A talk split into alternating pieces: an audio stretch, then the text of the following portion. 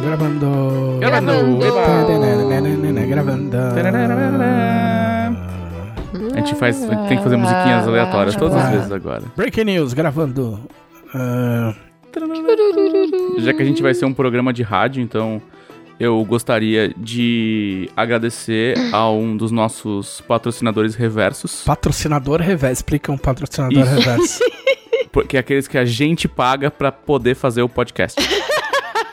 É, um, Ah, um dos bom. nossos mais ilustres patrocinadores reversos é a Claro, né? Que é, me dá justamente a minha meu acesso à internet para poder gravar esse podcast. E hoje eu gostaria de agradecer especialmente a Claro, que não fez mais do que o mínimo e restabeleceu o meu sinal exatamente no prazo que ela mesma estipulou.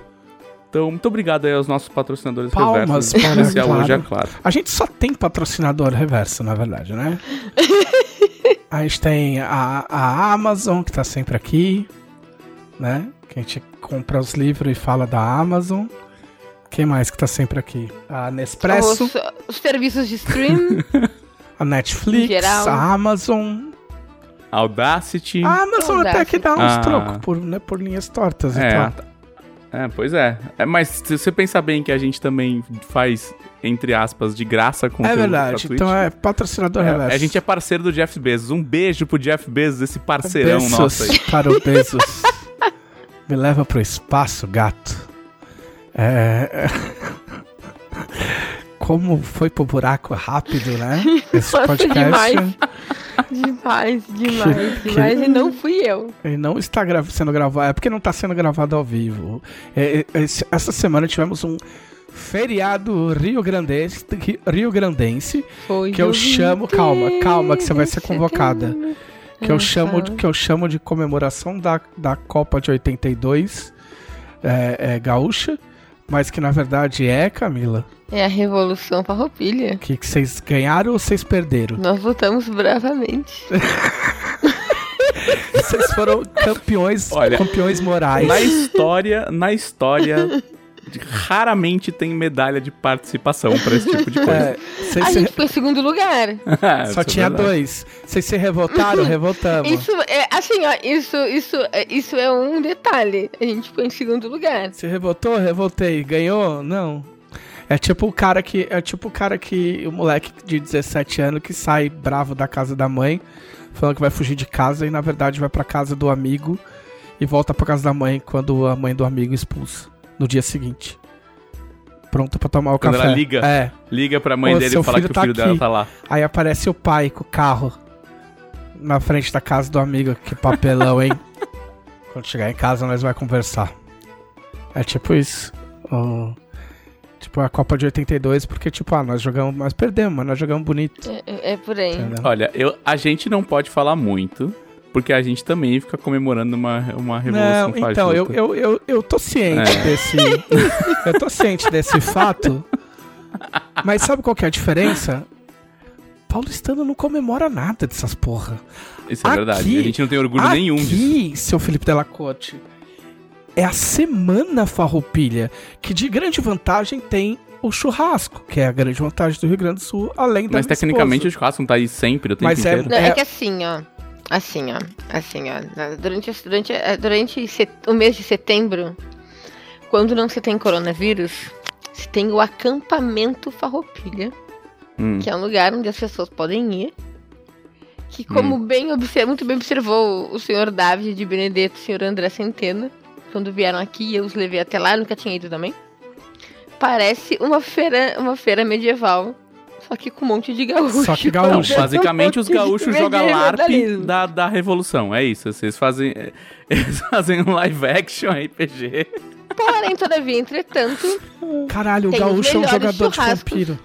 não, não, não, também não me ofende. O gaúcho é um jogador de vampiro que não sabe quando tirar o Sim, cosplay. tá eu e Trevisan.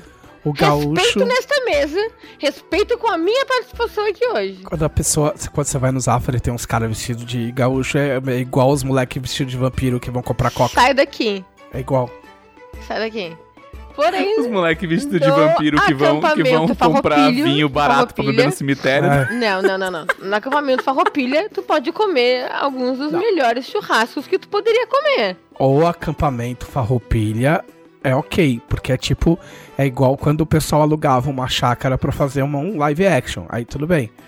Aí tudo bem, é o lugar do live action. Eu tô falando que o gaúcho no dia a dia, o gaúcho tradicional, ele é um jogador de vampiro que não sabe tirar o sobretudo. Me deixa eu terminar de falar e falar sobre as maravilhas que tem no acampamento Farroupilha. Pode falar. Tipo, o tipo o costelão 12 horas feito no fogo de chão, É bom. que é um costelão parece gigante feito por 12 horas num fogo de chão. Eu esperava que o costelão 12 horas fogo de chão fosse um costelão gigante no fogo de chão de 12 E horas. que é simplesmente delicioso. Mas você não precisa comemorar a Revolução Falida pra fazer. Você pode só abrir um buraco É, e assar é verdade. costela, tá ligado? Não, único lugar, é o único momento em que junta essas pessoas pra fazer essas coisas. Então, vocês são péssimos vizinhos. Vocês só se unem pra fazer coisa gostosa pra comemorar um- uma coisa horrível. Eu não me uno pro- com ninguém. Eu não ia fazer um buraco no chão da minha casa pra ficar 12 horas cuidando de, um de uma costela gigante. Tipo, eu não preciso, eu não preciso falar, ô, vamos comemorar a revolução, o que, que a gente perdeu e um monte de gente morreu pra gente fazer um churrasco, galera. Eu só marco, eu ligo pros meus amigos e aí eu vou lá. Dela não tem nenhum lugar onde eu possa fazer isso. Não, tu não marca. Tu não vai ficar 12 horas fazendo, fazendo um buraco no chão. Mas não tem na churrascaria? Na, na verdade, em Bragança as pessoas fazem isso, em Bragança Paulista. Não, não, as pessoas não fazem um buraco gigante no chão pra deixar uma costela Super gigantesca do tamanho de uma pessoa. Um boi inteiro, é, um boi sem Não, se, cortar. a- se acalmem, mas não tem na churrascaria? Não tem? Tem. Costelão 12 horas? Tem? Tem, o Vento Aragano, por exemplo, é famoso pela costela Não, 12 aqui horas tem. dele. Não, É. costela é uma coisa, o costelão 12 horas é outra coisa bem diferente, que é o tipo de coisa que a gente come no acampamento, farro- fa- acampamento farroupilha e que é um, lugar muito mais barato que o tradicional de se comer churrasco. Com- provavelmente. É, Mas assim, qualquer, qualquer festa de Barretos tem uma costela de fogo de chão. Assim, não, não Ah, mas E Barretos não- é cursed. Barretos é cursed. Barretos é cursed. Barretos é... Na- E assim, ó, tem as casinhas de madeiras dos grupinhos lá, que se tu conhecer alguém do grupinho, tu pode só chegar com qualquer pedaço de carne e fazer parte de um churrasco com a galera lá que tu nunca viu na minha vida. Tipo churrasco com seus amigos, só que com Revolução Falida. Só que com gente aleatória que tu nunca viu na vida. Parece horrível. Não, é legal. Não é horrível, a gente já foi, é legal. A motivação é, a motivação é torpe, mas o fim é bom. Eu não gosto de fazer churrasco com gente aleatória. Eu mal gosto de fazer churrasco com as pessoas que eu conheço, porque eu sou uma pessoa muito metódica no churrasco. Ah, no churrasco, né? O cara é, É, metódico é, em é. tudo na vida. Mas assim, não seria muito mais da hora se fosse, sei lá, o festival do costelão de chão, tá ligado? Do que. Mais da hora? Do que a- o Tipo acampamento assim, ó, festival Viva o Gaúcho. Podia ser, mas honesto. Assim, ó, no resto do Brasil ele é chamado de Dia do Gaúcho. É, porque é só os gaúchos comemoram. Sim. Mas assim, ó, eu vou dizer pra vocês. Por que eu comemoro o 20 de setembro? Por quê? Um, é feriado. Dois, tem churrasco. Ok. É e ultimamente é bem melhor do que o 7 de setembro, digamos assim. É tipo a anti, a anti-Páscoa, tá ligado? E ultimamente é bem melhor que o 7 de setembro. Também tem isso. Mas assim, é, o 7 de setembro é só feriado. O 20 de setembro é feriado e tem churrasco. Então, E é semana. né, a gente, a gente pesa as coisas e, né, o churrasco, o churrasco ganha. E qualquer coisa que me dê um feriado é uma coisa bem-vinda na minha vida. Obrigado por perderem essa guerra e me dar um feriado também. É verdade, você não pode reclamar. É isso aí, é verdade. É verdade, não pode reclamar. Toda editora ganhou feriado. Felipe Della Corte, você sem querer, você comemorou. É. Você comemorou.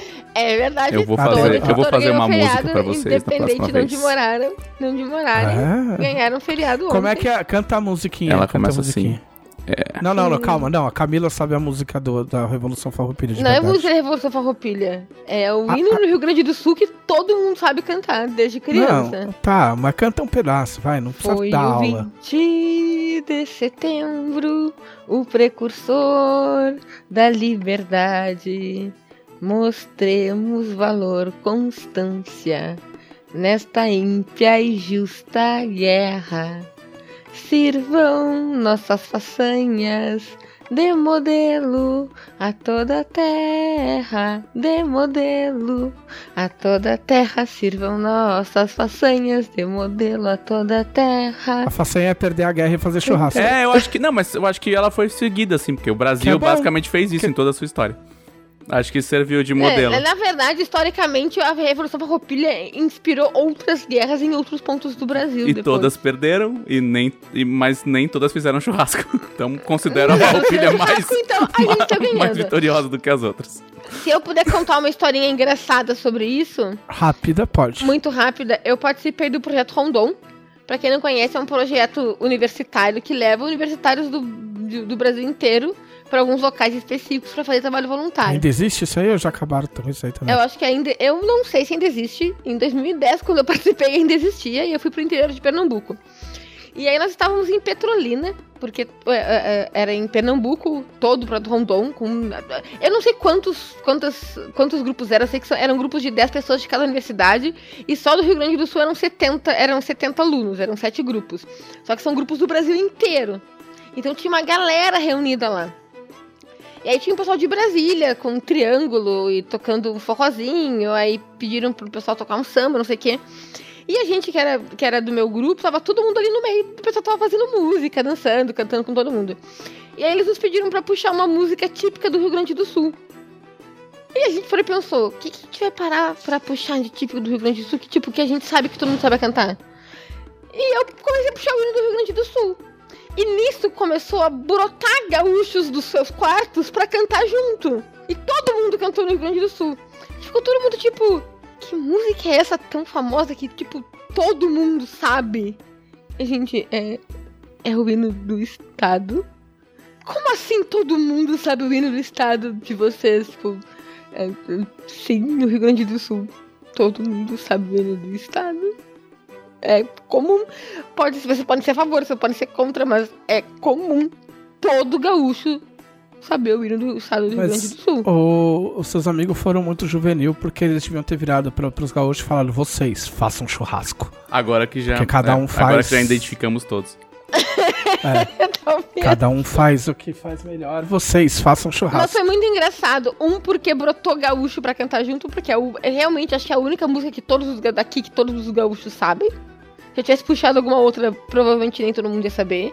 E dois, as pessoas ficaram realmente muito chocadas de todo mundo saber cantar o hino do Rio Grande do Sul. Muito bem, eu ficaria chocado também. Era isso. Muito era bem. Então é por isso que não teve live. É, tudo isso era pra dizer que foi por isso que não teve live. E que não teve live ontem. Né? É. Por isso que não teve stream e a gente. Porque, porque al- alguns gaúchos estavam ocupados fazendo churrasco e cantando hino do Rio Grande do Sul. É. Não nós, mas. É. Mas é isso. Por isso. Tá esclarecido.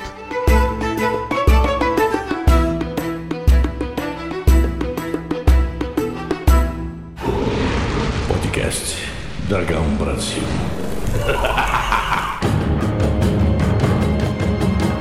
Olá, este é o podcast da Dragão Brasil, a maior revista de RPG e cultura nerd do país. Ê!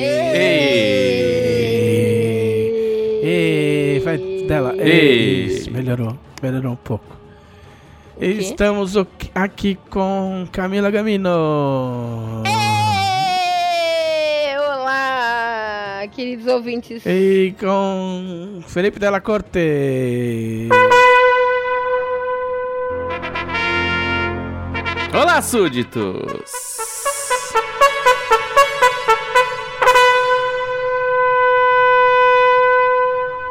Eu sempre esqueço de ver se a Adonis tá colocando corneta.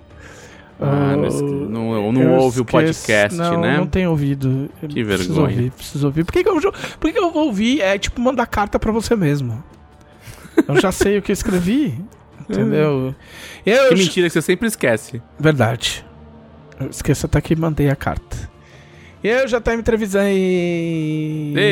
Aê, que milagre, se apresentou. É porque não tem vídeo, né? Tipo, vai 116 podcasts, vai que a pessoa esquece que eu tô aqui. Não, eu tô aqui. Sou eu mesmo. É, vamos à nossa sessão de que passada. Ei, muito eu. hoje.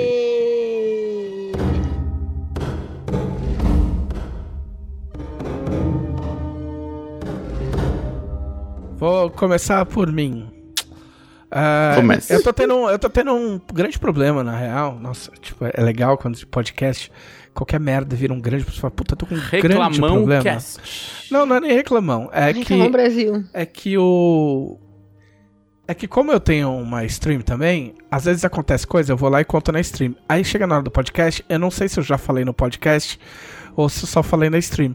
Aí às vezes eu falo, tipo, oh, eu não devia falar porque eu vou falar no podcast. Posso falar repetido? Os caras falam, pode. Aí chega no podcast, eu, tipo, será que eu já falei? Será que eu não falei? Mas eu sei que eu não falei. Isso em particular. Uh, eu acho. Eu fui fazer. eu fui... Uau! Dois é, minutos inteiros dessa digressão maluca. Que bom que eu sou dono dessa merda. É, eu fui fazer uma excursão no, no, no, quarto da bagunça aqui. Aqui de casa. Certo. E que é tipo um. Tipo um. Já viu aquele Escape from Tarkov? Aquele joguinho? Sim. Que é Sim. basicamente você ficar se esgueirando com uma arma na mão e pegando coisa para vender depois. Então, é, foi tipo isso, só que sem a arma e sem vender. Eu fui pegar uma coisa e fui fuçando nas caixas e achei umas outras coisas, tipo, eu fui pegar coisa, na verdade eu fui procurar um controle de PlayStation 3 e não achei. E só que aí eu achei uma câmera, achei. Existe uma... Você achou a câmera? Não, existe uma câmera fotográfica que está em minha posse há alguns anos. Eu não lembro de onde ela veio. Tá bom. Ok. Eu só sei que ela okay. está em meu poder há alguns anos. É uma máquina de filme uma tá máquina dessas point and click que pais levavam nas, em suas viagens para tirar foto de suas famílias. Ela, é, ela, ela quando você para você usar a, a, máquina você precisa é, escapar de um quarto resolvendo enigmas. Como assim? Ela é point and click. Nossa, que, que idiota, hein? Nossa. Mas não é point and click, fala, é, é point and shoot. É, eu mereci a piada idiota. É... eu, só não, eu só não sabia, não tô sendo o snob da máquina, só achei é... engraçado o nome. Não, mas não é, é point and shoot, na verdade. Porque você só aponta e tira a foto. Não precisa ficar calculando nem selecionando nada, porque ela é automática. Aí, enfim, aí eu peguei, porque ela é de filme. E como eu tenho outras máquinas de filme, e eu tinha um filme sobrando, eu falei, ah, vou pegar esta máquina, que eu não mexo desde que alguém me deu desde que veio parar na minha mão e que eu já podia ter jogado fora, porque ela já rodou em caixa pra lá e pra cá, gaveta, mudança. Eu falei, ah, eu vou colocar filme nela, vamos ver se ela funciona. Aí eu peguei e tinha que colocar pilha. Foi bom, amanhã eu compro pilha. Aí comprei uma pilha. Aí coloquei a pilha e ela funcionou. Mas antes disso, eu tava na minha live e eu falei, ah, eu não faço ideia de que câmera é essa. Tipo, até mostrei pro pessoal tal, tipo, eu falei, ah, vamos pesquisar, né? Ela é uma Yashica T5.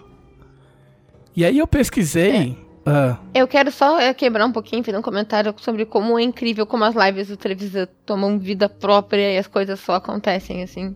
Tipo, ah, uma câmera, ah, vamos pesquisar, ah, vamos falar sobre isso durante a live e pesquisar na internet e comentar sobre isso. A coisa vai, e é muito, ah, muito natural, muito orgânico, assim, a coisa só vai e o chat só acompanha e a coisa vai indo e o chat vai, vai dando corda e a coisa só vai. É, quando assim, você tem que falar sozinho muito... por, por uma hora e meia, é, é assim que tem que acontecer, senão não acontece. E aí eu fui pesquisar essa câmera. E aí, nas minhas primeiras pesquisas, deu a entender que, isso, que essa máquina é, é tipo uma máquina coach dos hipster. Não é só uma maquininha qualquer e eu falei, meu, como assim, cara? Esse troço tá jogado na minha gaveta, tipo, meu, sei lá, sete anos, sei lá eu quanto. E aí eu entrei em sites tipo o eBay é, em inglês e tinha gente cobrando o equivalente em reais a tipo dois pau e meio pela câmera. Super valorizado, hein? Então, Aí eu fui pesquisar o porquê que ela é famosa. E aí ela é famosa porque um, a lente dela é boa.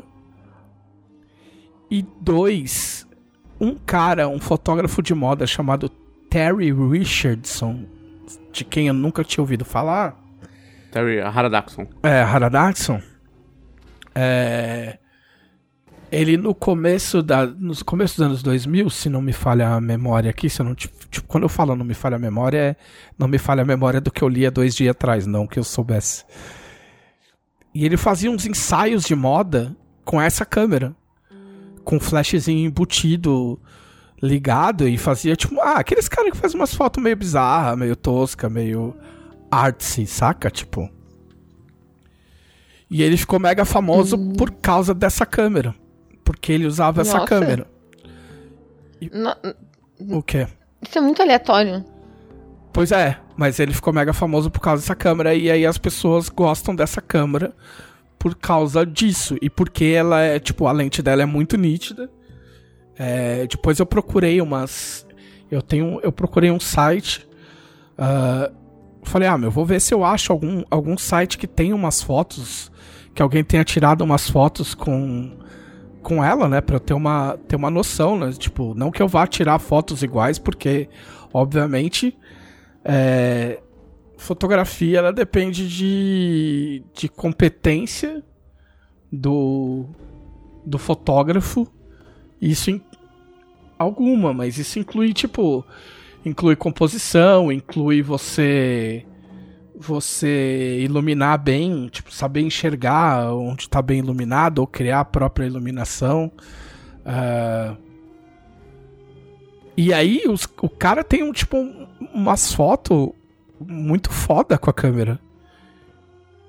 E eu falei, caralho, eu tenho um pequeno tesouro em mãos. Ele é tipo, ele é tipo aquele, sei lá, tipo, sei lá, o Jack Black tocando com uma corda esticada presa na tomada. É, não, mas é não, mais ou, me mais ou menos. Se a, se a corda fosse muito boa, tá ligado? Tá, tá, Porque, entendi, tipo assim, entendi. o equipamento, ele é muito bom. De qualquer modo. É, é, é aquele negócio, ele não tem todos os recursos absurdos do. do de uma câmera moderna, mas atuais, tudo é. que tem lá dentro é, de, é, é bem feito, né? É tipo, sei lá, eu, eu, eu fico imaginando, tipo, os caras, sei lá, fazendo música com sintetizador, sabe? O bagulho faz e os caras fazem umas músicas da hora. É, sintetizadora, sintetizadora é, mais complicado, inclusive. A moral é que, assim, a lente dela é muito nítida. ah, ela tira o, o foco, ela, ela consegue tirar foto muito perto, entendeu? Que não é uma característica muito normal de, de câmera mais, mais tradicional, mais, digamos assim, eu ia falar vagabunda, mas tipo, Mais popular, Mais né? Mais popular, comum. Não é, uma, é. não é uma câmera profissional. é, Tá, deixa eu fazer uma pergunta que pode parecer muito estúpida. Mas é sem nenhuma edição essas fotos. Ah, aí não sabemos, né? Porque assim, elas são fotos de filme.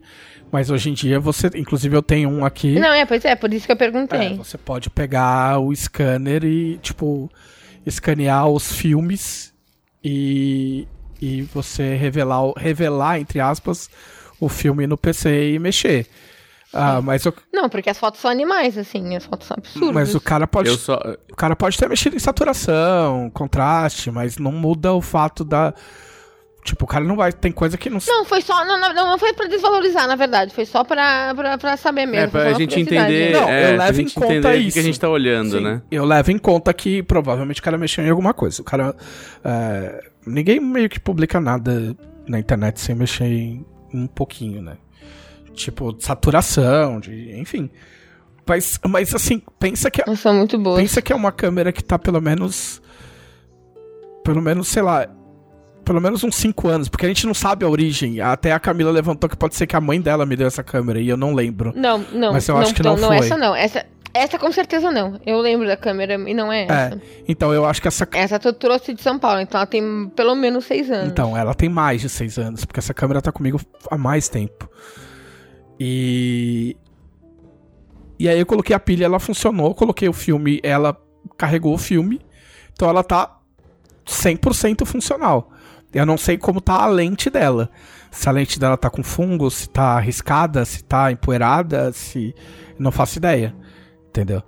É, eu botei um filme e eu tô tirando foto. E aí depois a gente vai revelar e vai ver o que que deu. É, um dia a gente Não, descobre. um dia não, essa semana se bobear. É que eu tô torrando o filme pra ver logo, entendeu? Porque, Muito bom. porque se funcionar, aí eu vou levar ela pra São Paulo. Nas viagens que a gente fizer, eu vou levar ela de filme. Que é bem mais fácil de carregar, você bota no bolso, já era. E aí eu fui pesquisar, ela é de 1995, essa porra. E largada assim, ela tá funcionando, meu, 100%. É, você não, é, não é nem que você cuidou Não, especificamente. né? Não, ela tem um bagulhinho que tá quebrado, porque ela tem um, um botão dela lá que vem um, um negócio pra tampar a lente, né? Então ele tá meio quebradinho, enrosca às vezes, saca? Não tem nada, não, não foi cuidado nem um pouco, assim. Mas tá pleno funcionamento. Se ela, a princípio, ela tá disparando, o flash funciona, entendeu? Tipo, o, o, o, o, o display funciona, as funções dela todas são selecionáveis. Tipo, só se quando re- Nossa, ela resistiu muito bem ao tempo e a viagens que eu, e inclusive. mudanças e a. resistiu ao tempo melhor do que eu. E- Eu só gostaria de, de, de, de deixar claro que o que passou na minha cabeça quando eu tava ouvindo tudo isso foi... Nossa, e a Chica T5 é super nome de modelo de mobile suit de Gundam da década de 90, tá ligado? Pode ser também. Muito bom. Ser também. Serviria muito pra, um, uma ideia que eu tenho aí que eu não. que eu não posso falar. Porque quem sabe um dia eu posso botar em prática. Acho que eu nem contei pro dela ainda. Depois se eu contar pro dela, ele vai ficar maluco. Provavelmente não. Ah, Se vai tu ficar contar pro doido. dela, eu ele vai pilho- fazer. Ele não, vai porque eu fazer pilho isso aí tudo. sair. A, a, a Dragão foi do tipo... A Dragão praticamente nasceu do tipo... Ô, fiz um negócio aqui mó engraçado de uma capa de Stranger Things falsa da Dragão. Aí eu pilhei ele o suficiente pra ele se incomodar Não, e fazer é, a revista. é tá uma ligado? ideia muito legal. Difícil de pôr em prática, porém muito legal. Mas depois eu te conto. Sou um grande pilhador profissional. Tan, tan, Então é isso, eu tô tirando foto. Aí é foda porque eu não tô acostumado com a falta de barulho dela. Porque as câmeras que eu tenho são, tipo, é, é, analógica, fazem tudo clac na hora de, de bater a foto. Porque elas são. Ou são velhas, ou, ou é pra reproduzir câmera velha. E essa aqui você bate foto, ela faz. zzz, tá ligado? É tipo um choquinho. Aí eu fui tirar foto. Eu tirei seis fotos da, da, da Alice na mesma posição, porque eu achei que não tinha batido. Até eu perceber que o numerinho tava virando. E, e aí vamos ver o que, que sai disso aí. Eu vou provavelmente postar no meu Discord, sei lá eu. Depois que ficar pronto. Espero, espero, espero ser vítima de uma dessas fotos, pelo menos um dia Você viu o quê? que eu tiver. Espero ser vítima de uma dessas fotos um dia desse. Sim, lógico.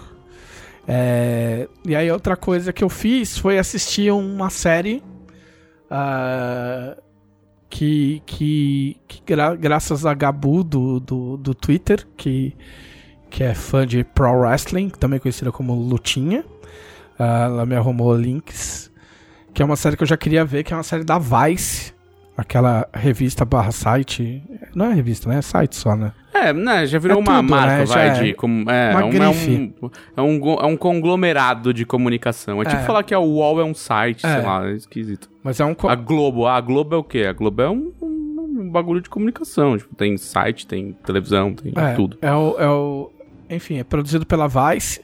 Eu vi que. Eu, eu não vi se era só um episódio ou se a série também é coproduzida pelo Spike Jonze, que é um cara que só, normalmente faz coisas legais. Ah, e, e que eu. que eu. que chama Dark Side of the Ring. Mas que eu traduziria como Grandes de- Desgraças da Luta Livre. Porque é só sobre isso. É, lembrando que ele fala, eu traduziria porque não existe no Brasil. Isso. Ah, é, assim, a versão, não, assim, não se empolguem tanto porque a versão que eu achei pra assistir é, não tinha legenda, então foi tudo no, no ouvido mesmo. Então, é, não é lá... É, e dependendo de onde se passa, É. quem tá falando, Quem tá- é difícil pra porra Teve de um entender. episódio que eu, eu entendi muito pouco o que o cara que tava sendo entrevistado falava, mas dava pra entender as- o que tava acontecendo, que obviamente era desgraça.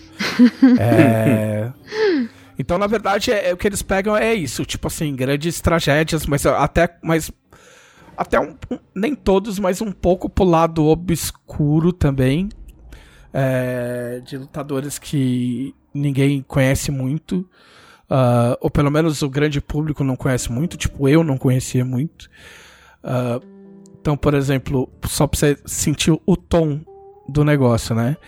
É, o primeiro, o primeiro é sobre o Montreal Screwjob, que é, que é uma que é uma que é uma história famosa do, do, do Bret Hart e tal, dia que fuderam o cara, que não é uma tragédia por ser tragédia assim. É que, tipo, combinaram um bagulho. Combinaram, combinaram um negócio com o cara, e aí o, o Vince, o dono da WWE, tipo, durante a luta mudou o resultado e fudeu o cara. Tipo, basicamente é isso. Mas tem um monte de coisa documentada na internet sobre essa história. Aí vocês procurem, porque é o que tem menos graça de contar, porque é muito famoso, assim. Uh, mas, por exemplo, tem a história de um cara que chamava Brody Bruiser. O Brody Bruiser era um cara, tipo, barbudão, cabeludão, que ele entrava no ringue, ele entrava, tipo, no ginásio, rodando uma corrente. A corrente metade enrolada no braço dele e metade ele rodava assim, Qual ó, e saía disso dar correndo. errado? E saía correndo atrás da plateia, assim. Quais as chances disso dar E- errado? Dois. É, Ai, ai. Os anos, é, isso era o quê? Anos 90? puta, não sei, provável. Provável, É, era a época que se podia fazer tudo na televisão, né? É. Mas ele, eu- mas ele não lembro nem se a federação que ele, que ele, que ele participava passava na televisão. Porque, assim, como eu, como eu falo algumas vezes, luta livre nos Estados Unidos, tipo, é, é coisa de re- regi- regional, assim. Entendeu? Cada lugar tem, os, tem a sua federação que, que às vezes os caras faz luta, tipo, no, no galpão da No igreja. porão. É, na- no salão da igreja, assim, saca? Tipo, umas cadeirinhas. É literalmente o clube da luta. Umas cadeirinhas da Brahma, assim, tá ligado? Tipo, quatro, cinco fileiras e a galera vai lá. E esse cara, ele ia lutar nas. Puta, agora eu tô na, na dúvida se era Porto Rico ou se era Filipinas. Mas acho que era Porto Rico. E ele ia lutar com os caras porto, porto-riquenhos. E aí, ele tinha treta com outro maluco. Treta de ringue e treta fora do ringue. Eles meio que não se bicavam tal. E se eu não me engano, ele, ele, ele tava estudando de montar uma federação por lá. E aí rolou treta de dinheiro. Aí ele tá com um amigo dele no, no vestiário. E esse cara chama, chama o, o, o Bruiser no vestiário e falou: "Ô, vem aqui pra gente trocar uma ideia. E aí o cara vai, eles fecham a, a porta, o amigo dele só ouve uns. "Ah". Quando abre a porta, sai o cara, tipo, curvado assim, e o outro maluco com a faca na mão. É o quê? É. e o cara com a faca na mão. Aí o maluco cai e o cara da faca, tipo, passa de boaça, assim, ó. e o outro maluco americano, tipo, protegendo o cara, falou, mano, você não chega perto, senão eu vou te arrebentar. Caralho. E foi atrás de médico. Foi atrás de médico. Aí mó trampo pra conseguir médico. Chegou no hospital, botaram o cara lá pra dentro. E aí o cara, meu, um cara gigante, assim, o amigo dele. E falou, meu, cadê meu amigo? Cadê meu amigo? E o médico, o, o médico porto-riquenho falou assim. Não liga que aqui em Porto Rico facada é igual arranhão, daqui a pouco passa. Ele falou, não, você não tá entendendo. Pegou o cara, botou no ombro assim, ó, e foi até achar. E falou, ó, esse é meu amigo. E o cara, meu, com as- tripas pra fora. Nossa, E aí, no final das contas, o cara morreu. caralho. Porque é grandes Mano. desgraças da lutinha. É. Não, é só assim. Não dá, daí pra baixo. O. O cara morreu. E assim, mesmo os caras sabendo quem era o maluco, o maluco, tipo assim, foi detido e depois pagou uma fiança e, e saiu fora, tá ligado? Tipo, meu, muito, muito tenso a história. Muito tenso a história. Tem a história do, dos Von Erich, que era um, era um grupo de irmãos. O pai era lutador. E aí ele tinha. Ele teve, acho que. Acho que eram quatro filhos. E aí, dos quatro filhos, três morreram. Caralho. Tipo, os três eram lutadores, três morreram. Mas eles morreram por causa da participação ou, tipo, sei lá, morreu na acidente de carro? Mais ou menos. Tipo, tem, as, ah, tem as, os desmembramentos do negócio. Mas um cara, um deles morreu no Japão, tipo, de, de estomatite. Caralho. consequência de estomatite. O cara viajou pra lutar no Japão e morreu lá. Aí os outros dois se suicidaram. Caralho. É, Tá, é, é. Não, não, dá pra, não dá pra linkar diretamente, mas não, mais ou né? menos, é que tem a ver. Entendeu? Mas aí você tem que Tá. assistir pra entender o que, que é. Assim, sim, é um pouco mais Só que intrincado que, esse isso. cara que sobrou, entendeu? O tipo, o cara passou por muita coisa, porque um dos caras que morre, tipo, ele vai lá, encontra um moleque e, e troca ideia com ele, fala, meu, tá tudo bem, porque ele tava numa cabana lá, tipo, do pai dele, ele falou, pô, você quer trocar uma ideia? Ah, não, não precisa, vou ficar aqui só um tempo só e, e daqui a pouco eu vou embora, beleza. Aí ele vem embora pra casa do pai. Quando chega na casa do pai, o pai tá com um bilhete que é o bilhete de suicídio do cara. Caralho. O louco. E aí ele volta de carro, quando ele volta, o cara já, já tinha se matado. Caralho, que merda. Tipo, Nossa, grandes desgraças da lutinha mesmo. é. Caralho! E aí tem, tem, uma, tem uma que aí não tem, aí não tem morte, que, é a do, a- a- que eu assisti, a do Neil Jack. Ah, então eu nem quero saber. Ah, É. então... Não. Ah, não. E o mais louco, esse do Brody Bruiser mostra o, o, o inimigo dele, que era o Abdullah. Que era um inimigo, tipo, de, de zoeira, assim, tá ligado? E o Abdullah é, tipo um cara grandão, assim, um negro grandão. Care... Não, é tipo inimigo do de palco Cara, dele. é, né? careca, e ele é um tiozinho, sem dente, tá numa, tipo num asilo, parece, numa casa de repouso. E a cabeça dele tem tipo uns sulcos, assim, ó, umas trilhas. Porque ele lutava, porque esses caras lutavam num- num- numa facção mais hardcore de luta livre. E esse, esse carinha, o Abdullah, ele lutava com uma- um garfo na mão. E ele dava com o garfo nos caras. E aí, às vezes, os caras pegavam o garfo e toscava na cabeça dele. Caralho! E aí ele tinha a cabeça marcada de garfada. Que isso, É cara? pra quem acha que lutinha é de mentira. Nossa. É, aí esse New Jack aí é, é- é louco porque ele também era da. Ele, ele era dessa. Dessa ala radical, tá ligado? De, de, de, de, de treta, também, também negro. E o cara xingava todo mundo e saía na porrada, e os caras saíam na porrada pra valer, saca? Só que o cara. Os, os caras foram, tipo, subindo o nível da porrada, tá ligado? E aí teve. Eu não lembro direito o que, que um cara fez com ele numa luta e foi, tipo, sem querer. Depois o cara foi lá e falou, meu, des- desculpa aí e tal, não sei o que lá. Aí ele, não, não, tranquilo. E aí eu acho que ele ficou sem lutar um tempo. Quando ele voltou, eles tinham que subir no andaime e lutar lá em cima do andaime. E depois se jogar. E aí o New Jack levou um taser escondido. Caralho! Eu não, eu não quero perguntar onde. É. mas- Não, não mostra onde, mas ele usou o taser no maluco e jogou o maluco lá de cima, Desmaiado. tá ligado? Tipo, Caralho! e aí. E aí corta a entrevista pra um outro cara que tava lá, o cara fala assim, é, tipo, ele caiu mais ou menos aqui. Se ele erra por uns centímetros, o cara tinha morrido. E aí, e aí corta pro Neil Jack e o cara fala assim, eu joguei pro cara se fuder. Onde ele caiu, paciência, Caralho! tá ligado? tipo, Nossa! e aí tem um... É um É. troço Ah, muito cara, levar muita porrada na sabe? cabeça. É. Não, levar muita porrada na cabeça deixa você assim mesmo. Aí tinha uma história fazer, de um não. cara, de um moleque que um moleque que entrou nesse circuito pra lutar e ele mentiu a idade. Ele mentiu a idade pra participar. E ele, o, o- e ele era um cara grandão assim, tipo, né, acima do peso, e o, o, o nickname dele era Mass Transit. E aí botaram ele pra lutar com o New Jack. E ele queria, tipo, ele queria sangue, ele queria, tipo, se destacar no bagulho, tá ligado? E aí ele provocou, provocou o New Jack e era normal os caras andar com navalha. E aí o New Jack pega a nav- Pera, não, para, para, Não, para, isso para, é para, normal. para, para. Não, não, não, mas pera, pera, Ah. pera, pera, Ah. pera. O mais da hora é você proferir a frase. É normal andar Não, com navalha. normal. Normal. Normal. Normal. A palavra é normal. Não, lã- normal lâmina- não é. não, Podia pera. ser comum, mas normal não, não aprende nunca uma é coisa normal. dela, lâmina de gilete é normal. Não, sempre foi normal na luta livre. O cara esconde, Não, comum. o cara normal é esconde, diferente. põe na boca ou esconde na luva pra se cortar, tipo, ou morder a, pra sangrar Sim, da fingir, boca. E é isso, isso, pra Normal. sangrar e... E aí Sim. ele pega essa, essa gilete e rasga a testa do moleque. Entendeu? E aí o moleque fica lá, todo se estrebuchando, e aí descobre que ele tinha 17 anos. E aí ele vai a julgamento, porque o moleque tinha 17 anos. E aí, tempos depois, o, o, o, o moleque se mata. Mas esse New Jack, ele tá vivo. É, a, a, a... Não tá preso. Ele, ele ficou preso um tempo, mas depois saiu.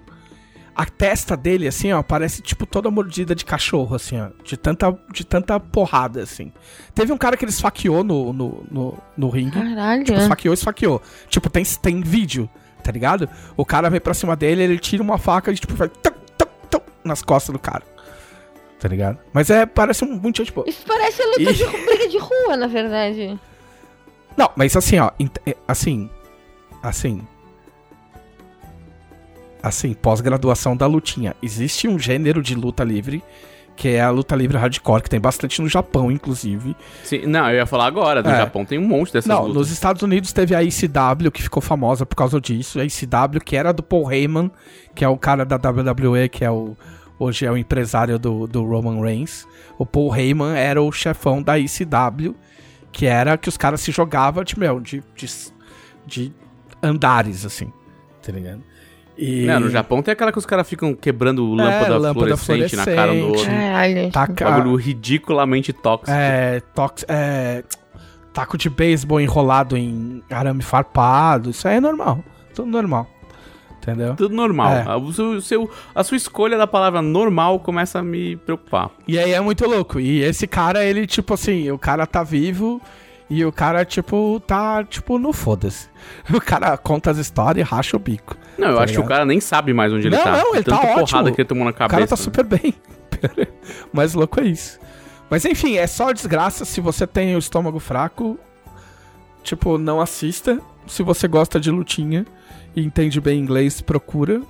Ah, eu assisti, sei lá, acho que não é errado falar, mas eu assisti no Daily Motion, então, porque não tem outro, não achei outro jeito de assistir. Ah, mas não tem legenda. Então eles estão na terceira temporada já. Ah, eu sei que a segunda temporada tem 10 Como é ninguém episódios. tá sobre o eu, Brasil ainda? eu assisti uns. Ah, é muito nichado, É que a né? WWE não é muito famosa. Mas tá é saindo- muito- tá é, saindo tipo, ontem- As tá pessoas sai- não vão saber Não, o tá nome. Saindo, tá saindo altas séries e filmes sobre, sobre luta livre e ninguém me traz isso. Mas é. Eu não sei se procurando acha a legenda disso aí, mas é. Mas é, é- o bizarro é, é o tipo de coisa que a Camila ia adorar ver, porque luta, juntar luta livre com crimes, que é uma coisa que a Camila Nossa, adora, é coisas verdade. de crimes. É, não cometer crimes, mas. mas. Que eu saiba. Vamos deixar claro esse Que, disclaimer. é, que eu, sa- que eu saiba, assim. Mas é muito, é muito da hora. Se, se, se for cometer crimes, ela é especialmente boa É, nisso, porque até, até o momento nada nada. foi descoberto. É, exato. Não existem provas Mas contra aí mim. é isso que eu tenho. É isso que eu tenho visto. Tem, tem episódio suficiente pra eu voltar com mais desgraças da luta livre na semana que vem, provavelmente. Momento desgraça, da lutinha. Desgraça da lutinha. Não, tem, meu, tem uns bagulho muito triste. Tem o. o, o Owen Hart. Todos os bagulhos É, são tristes. todos são. Todos eles que você contou até agora. Não, é que essa é a história, uma história que eu já conhecia, na verdade, que teve a história do Owen Hart. O Owen Hart era, era irmão do Bret Hart, se eu não me engano. Porque a família inteira é de luta livre, então eu confundo um pouco. É, e o Owen Hart, ele, ele morreu no ringue. Que isso, cara. Tipo, ele se vestia com merda. uma máscara e uma capa, o personagem dele, esse último personagem, e ele ia descer no ringue do andaime lá em cima e ele ia descer por um cabo. E quando ele vai descer, ele despenca. E aí ele morre ao vivo. Caralho. Tipo, na hora Na que TV. o bagulho parte. É, na hora que. Assim, eu já vi a, eu já vi o vídeo. Mas eu não- sei se chega a mostrar alguma coisa. Eu acho que quando parte, os caras não estão mostrando. Então eles estão só focando os caras que narram, até o Jim Ross e o Jerry Lawler. O Jim Ross é o cara que narra hoje as coisas da, I- da AEW. E ele fala, tipo, olha, aconteceu um acidente muito grave aqui. Tipo, isso não faz parte, não é de brincadeira, não faz parte da história. E aí eles tiram o cara, levam o cara. O evento continua com mais quatro lutas. Tipo, aparece no documentário, os caras falam, meu, a parte do. A parte em que o cara bateu cedeu um pouco e tem um tem alguma um pouco de sangue no lugar. E os caras continuaram lutando. E aí, no meio do Caralho. evento, chega a notícia que o cara morreu. Nossa, que merda. Mas eles dão a notícia? Eles dão a Não, né? notícia. Chega, Que isso, cara? chega que no loucura. ponto do Jim Ross. Americano é tudo dodói, velho. É tudo dodói, na moral. Chega no ponto do Jim Ross e fala assim: olha, o, ca- o, o, o Owen Hart morreu. Caralho. E aí ele fala, e ele, ele anuncia, e ele era super amigo do Owen Hart, e o cara tá apresentando o evento, tipo, que tá continuando. Caralho, saca? que merda. É muito bizarro. Porra. É muito bizarro. Tipo assim, um, um, um dos efeitos colaterais não é, não é muito dolorido pra mim, porque eu já sabia, mas um dos efeitos colaterais desses documentários é ver as grandes filhas da putices da WWE e, e Ah, do sim, Sr. é. Vince e McMahon, entendeu? Cara, nada fica É. na TV tempo suficiente pra manter o nome limpo, tá ligado? É. E aí o Owen Hart, eles. ah, a mulher dele investigou por conta própria. Tipo, ela mostra o clipe pelo qual ele tava preso. e É um bagulho ridículo, parece um bagulho de mochila. Tá ligado? Porque eles não quiseram pagar uma equipe perita em fazer esse tipo de coisa. Foram caras da própria WWE. E. E aí, aí ela fechou um acordo lá com, por 18 milhões e proibiu que os caras falassem do nome dele, que, que usassem o nome dele pra qualquer coisa, proibiu que ele fosse colocado no Hall da Fama da WWE. E é engraçado que saiu a notícia hoje que ela fechou um acordo com a AEW, que é a concorrente da WWE. Aê! É, concorre, é, fechou um acordo com a, com a AEW, que vai ter um evento, acho que vai ter um, não sei se é um Royal Rumble, algum evento com, em homenagem ao, ao Owen Hart, e ele vai aparecer no, no primeiro game da, da, da AEW, que deve sair ah, o ano que vem, eu acho. E que é, que é uma coisa legal, na verdade. Uhum. É, pra não dizer que eu só falei de desgraça. Mas é isso. Esse tem sido a minha, minha vida, além de jogar joguinho de carro e, e esperar a Fórmula 1. Semana que vem tem Fórmula 1, acho eu. E é isso. É isso. E é isso que eu tenho pra O oferecer. clima pesou no podcast.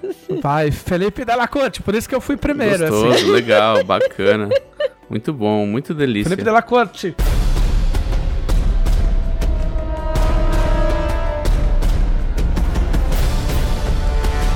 Vou pegar essa bola Fale, rasteira meu, aqui. assim você levanta ela mesmo, levanta e mata no peito. Tudo bem, eu vou, eu vou, eu vou já dar uma bico nela pra cima, que é jogar pra outro lugar da, da, da felici de felicidade, que foi a terceira temporada de Sex Education. spoiler. Muito bom, favor. Sex Education. Essa série é muito boa. É muito boa. Assim, ela é Nós muito boa. três em concordamos múltiplos, que ela é muito boa, apesar de nós não termos visto a momentos, terceira temporada assim. ainda.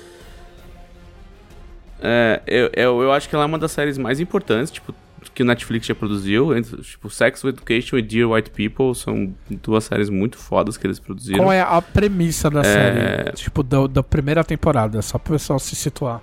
Sex Education é literalmente sobre educação sexual de jovens adultos. Ingleses. É, é, é, assim, eles moram numa cidade fictícia da do interior da Inglaterra.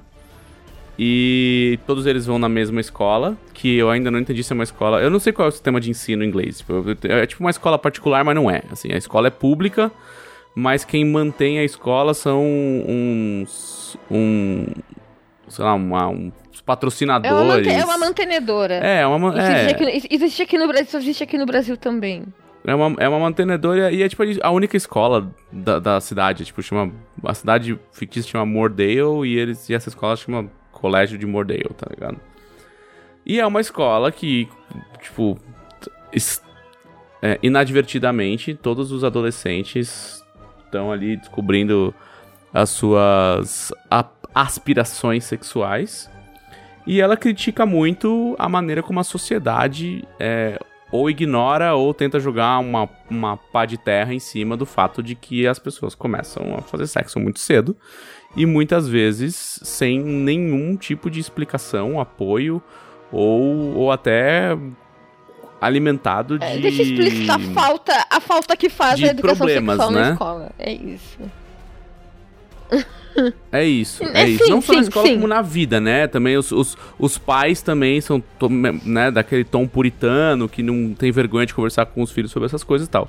Aí, tipo, qual é a grande premissa? Tem um, um rapaz, o Otis, que, a mãe foi o- dele é uma sexóloga.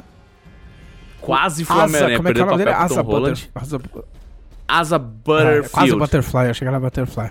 Quase Butterfly. Asa, Asa Butterfly seria incrível. É. É nome de NPC famoso, Asa Butterfly. E. E a mãe dele é uma sexóloga é, nacionalmente famosa. O pai dele Que também. é ninguém Psicólogo sexual. Menos que a Scully, a Gillian Anderson.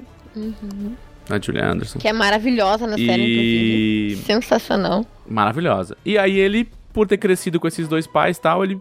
Ele, sei lá, às vezes dá uns conselhos pros amigos dele, porque ele, né, tem essa, essa vivência aí de terapia e, e de aconselhamento sexual em casa. Não, não, ele não gosta, obviamente, como todo adolescente, de falar sobre isso com os pais, mesmo porque ele se sente avaliado pelos pais. Os pais são separados, inclusive, ele mora só com a mãe.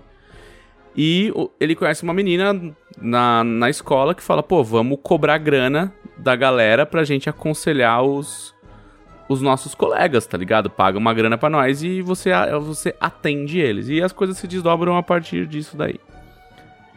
É, é uma ótima crítica à hipocrisia da sociedade moderna em relação aos valores é, cristãos e, e retrógrados de é, ter vergonha do corpo, de ignorar que todo mundo que tá falando em qualquer momento nasceu porque alguém trepou, entendeu? Tipo, todo mundo, literalmente todo mundo que tá aqui só tá aqui porque um dia alguém trepou, sabe? E aí tem, tem esses takes bem interessantes e tal. Da, de, de, de, como isso precisa melhorar, precisa ser melhor abordado na sociedade. E ele tem explora coisas muito importantes com naturalidade né? Relacionamentos de todos os tipos, pessoas de todos os gêneros, é, sexualidades não, não fora do padrão. Então, e faz isso de uma maneira muito leve, assim, muito tranquila. Não é, ela não se propõe a ser uma aulinha. Ela não se propor, propõe a ter a acidez que tem é, Dear White People, por exemplo. Hum, e eu acho que nem cabe nesse assunto, né? Porque é um assunto que você não pode tratar com, com aspereza. Mas. E é um grande mas. Ela tem uma, uma, uma coisa muito ruim. Muito ruim. Que me incomoda horrores. Assim, eu amo, eu amo todos os aspectos da série, menos esse. Que é a baboseira da Netflix ficar seguindo algoritmo para pautar é, as suas séries no teor visual e no, e no teor de produção. Que fez a gente ter aberrações como Sabrina. E me incomoda a valer essa. É, esse desprendimento deles de que ah, a cidade segue uma estética nos 70 em, em questão de roupa, em questão de comportamento, de, mas o, o modo de falar é super atual. E todo é, mundo é que, tem é, iPhone, tá ligado? Todo mundo tem smartphone. Claramente é um mundo Todo mundo tem smartphone é, e a vida, um e a vida digital. Com uma estética é. Antiga. É como se a cidade estivesse presa para sempre na semana da farroupilha, tá ligado? Ou é isso. ou é isso. Ou é isso. Ou você é um senhor de quase 30 anos que não tem qualquer correlação com pessoas inglesas dessa idade. Não, não, cara. Tipo, as pessoas dirigem Porque carros dos anos 70. Elas têm, elas, elas têm TV de tubo, elas têm rádio Inclusive, valvulado. eu acho ótimo, entendeu? na verdade. Do tipo... É, é, e assim, e, o, e todo o resto... Tipo, a, tudo, tudo, tudo, tudo, tudo é construído como se fosse os anos 70. O, o, todo o setting visual é dos anos 70. Todos os props são dos anos 70. Excluindo que todo mundo tem iPhone, tá ligado? Todo mundo. E tem, tem, tem internet. Assim, quando eles precisam mostrar um vídeo para alguém, eles abrem um, um, um, notebook. Mas quando eles vão ver televisão, é uma porra de uma TV de tubo. Tá ligado? Ah, eu acho muito legal. Eu foda-se. Eu, é, eu, acho eu acho uma legal. merda. Eu acho, bem, eu acho bem bosta, tá ligado? Isso, isso me incomoda, isso quebra a minha imersão, assim. Isso me incomoda horrores, horrores. É, pra mim é tipo um cenário ruim de RPG, tá ligado? Que o cara quis. Ele quis fazer um, um cenário coeso, ele quis fazer um, uma construção de mundo numa parada, só que ele falou, puta, mas se não botar um outro bagulho não vai funcionar. Então não põe, então Eu não, não faz. Sabe? É, é, é, tipo, é o tipo de coisa que me tira de videogames. Tipo, se eu jogo um videogame e eu acho a construção de mundo em volta do videogame fraca, eu, eu, eu não consigo Tipo, eu não consigo aproveitar o jogo, mesmo que a, a mecânica dele seja legal. 2. Destiny 2. E que, que a construção de mundo da Destiny 2 é incrível. Ninguém Mas e, e. E coisas do tipo. Não, eu, eu consigo pensar em coisas do tipo. Sei lá, esse último. Esse último rolezinho aí que teve de tiroteio aí, que tentou tirar o trono de Destiny 2 e falhou miseravelmente.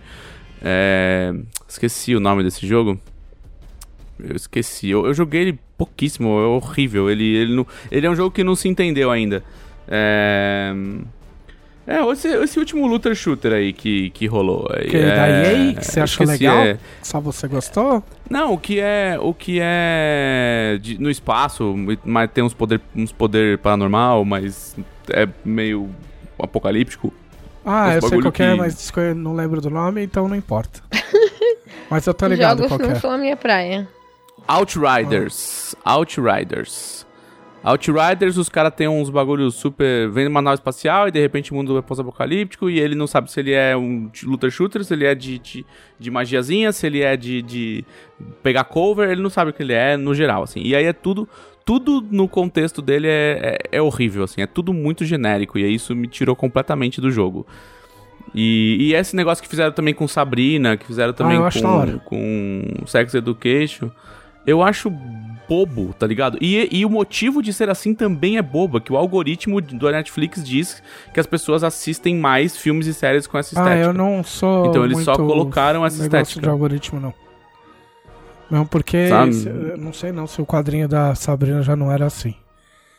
Eu não. Eu não sou um. a- Eu não sou um Não, isso, adepto isso é um de modelo, que- um- isso é um modelo de estética, de estética que está sendo adotado. Foi adotado em múltiplos lugares, que é do tipo, é, eu não sei o nome, ele tem um nome, mas assim, você escolhe um, um setting e você coloca um elemento nele que destoa desse setting, tá ligado? É tipo é uma, é uma escolha de construção estética pra uma série ou pra um jogo. Ah, então não é uma coisa assim. algoritmo, é uma tendência. Ah, É, mas, não, mas no caso da Netflix, a escolha do setting para anos 70 é porque é o algoritmo diz algoritmo, que é- as pessoas tipo, nos, é- Esta- nos Estados Unidos veem mais. É, São os dados, são os dados É, da Netflix. mas eu Quando não eu- acho quando que é algoritmo, aí, não. o que o algoritmo faz? O algoritmo colhe dados. É, aí ele fala, o que, que é mais visto? É, é coisas com essa estética. Tá bom, então essa vai ser a estética que a gente vai escolher. Sei lá. Eu só acredito se eu ver que esse negócio começou a ser produzido ontem. Porque essas coisas, tipo assim, algoritmo é um negócio tão. Você sabe que o Netflix tem, tipo, 10 anos. Não, tá eu tô ligado? ligado dela, mas assim, se você fala, tipo assim, ai, por causa de. de, sei lá.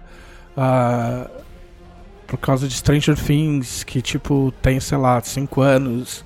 E aí agora tudo é anos 80, porque o algoritmo, às vezes o bagulho tá em produção há 10, tá ligado? Rodando estúdio pra cá, estúdio pra lá, e o bagulho já era assim. Não tô falando que os caras não usam o algoritmo pra se orientar, mesmo porque seria imbecil não usar o algoritmo pra se orientar. Mas as, mas as pessoas. Mas as pessoas.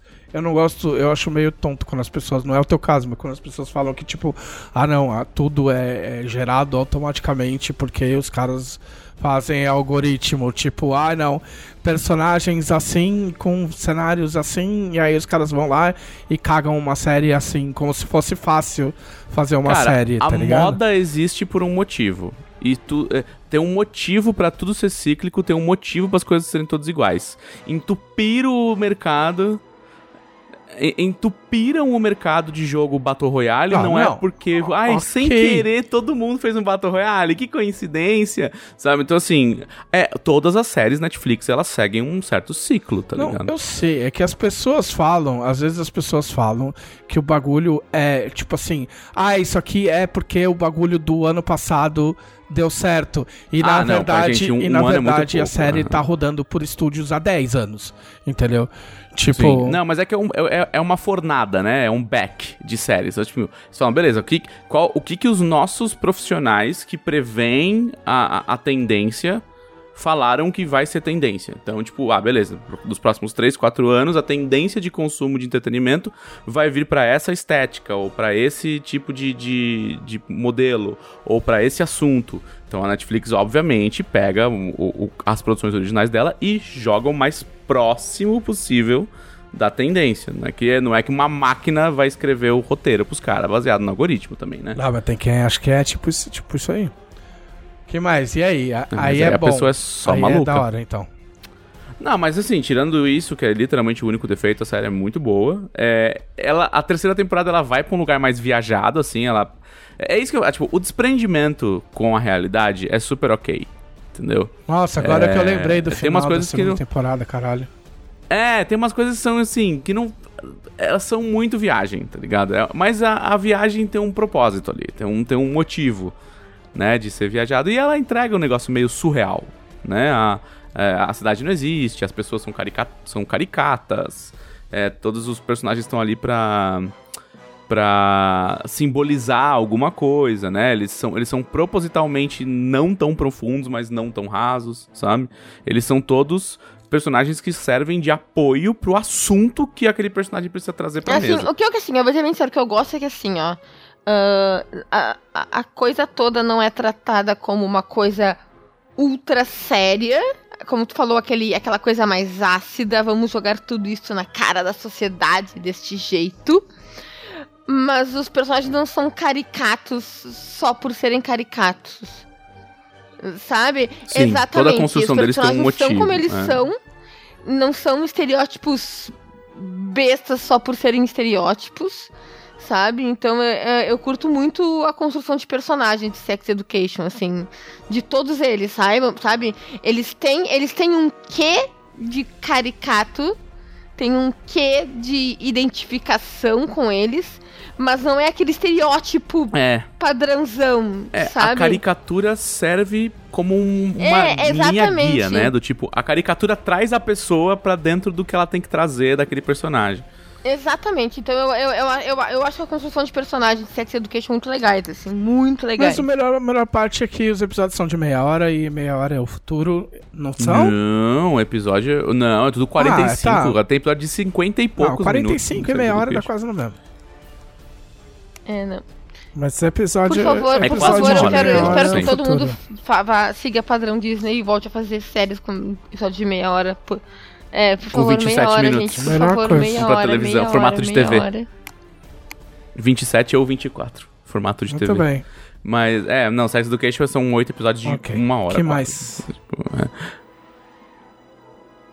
Mas muito bom, muito legal, gostei. que muito. mais você tem a oferecer? Não sei pra onde eles vão levar a série, porque deixaram uns ganchos que, pelo amor. É... Eu, eu tô num, num momento refletido, assim, de, de reflexão. Ai, ai. Onde eu tô dando uma segunda chance para, para muitos, muitas coisas na minha vida. Mentira, só pra videogame mesmo. E, e aí eu tô lá explorando o Game Pass, né? Porque já que você paga todo Eu mês, pago. vamos lá dar uma olhada. E... E aí o Game Pass tinha algumas coisas que eu escolhi ignorar quando elas saíram e eu tinha que pagar 250 reais por elas. Como, por exemplo, Nier Olha. Automata. E agora Eu que tu não paga nomes, mais do que tu já tá pagando, vale a pena explorar. Esse, É, esse você é, não vai dar agora que eu spoiler. já- A- Agora sim. Eu fugi de Nier Automata porque eu não gosto muito dessa estética. Essa estética passa a linha de Japão que eu coloquei pra minha vida, tá ligado? É, é, tem- eu tenho um limite até onde eu vou pra dentro do Japão. e, é- e esse jogo tá, tá um pouco além do meu limite. É, mas eu nunca tinha sequer pego pra jogar, assim. Tipo, porque, bem porque a, a cultura de, de demo caiu bastante nessa, naquela época, né? Não tinha como você jogar um pouquinho pra ver se você gosta. Mas eu fui positivamente surpreendido pela, pela sequência de abertura do jogo. É, a proposta dele de gameplay é muito boa. Tipo, muito boa mesmo.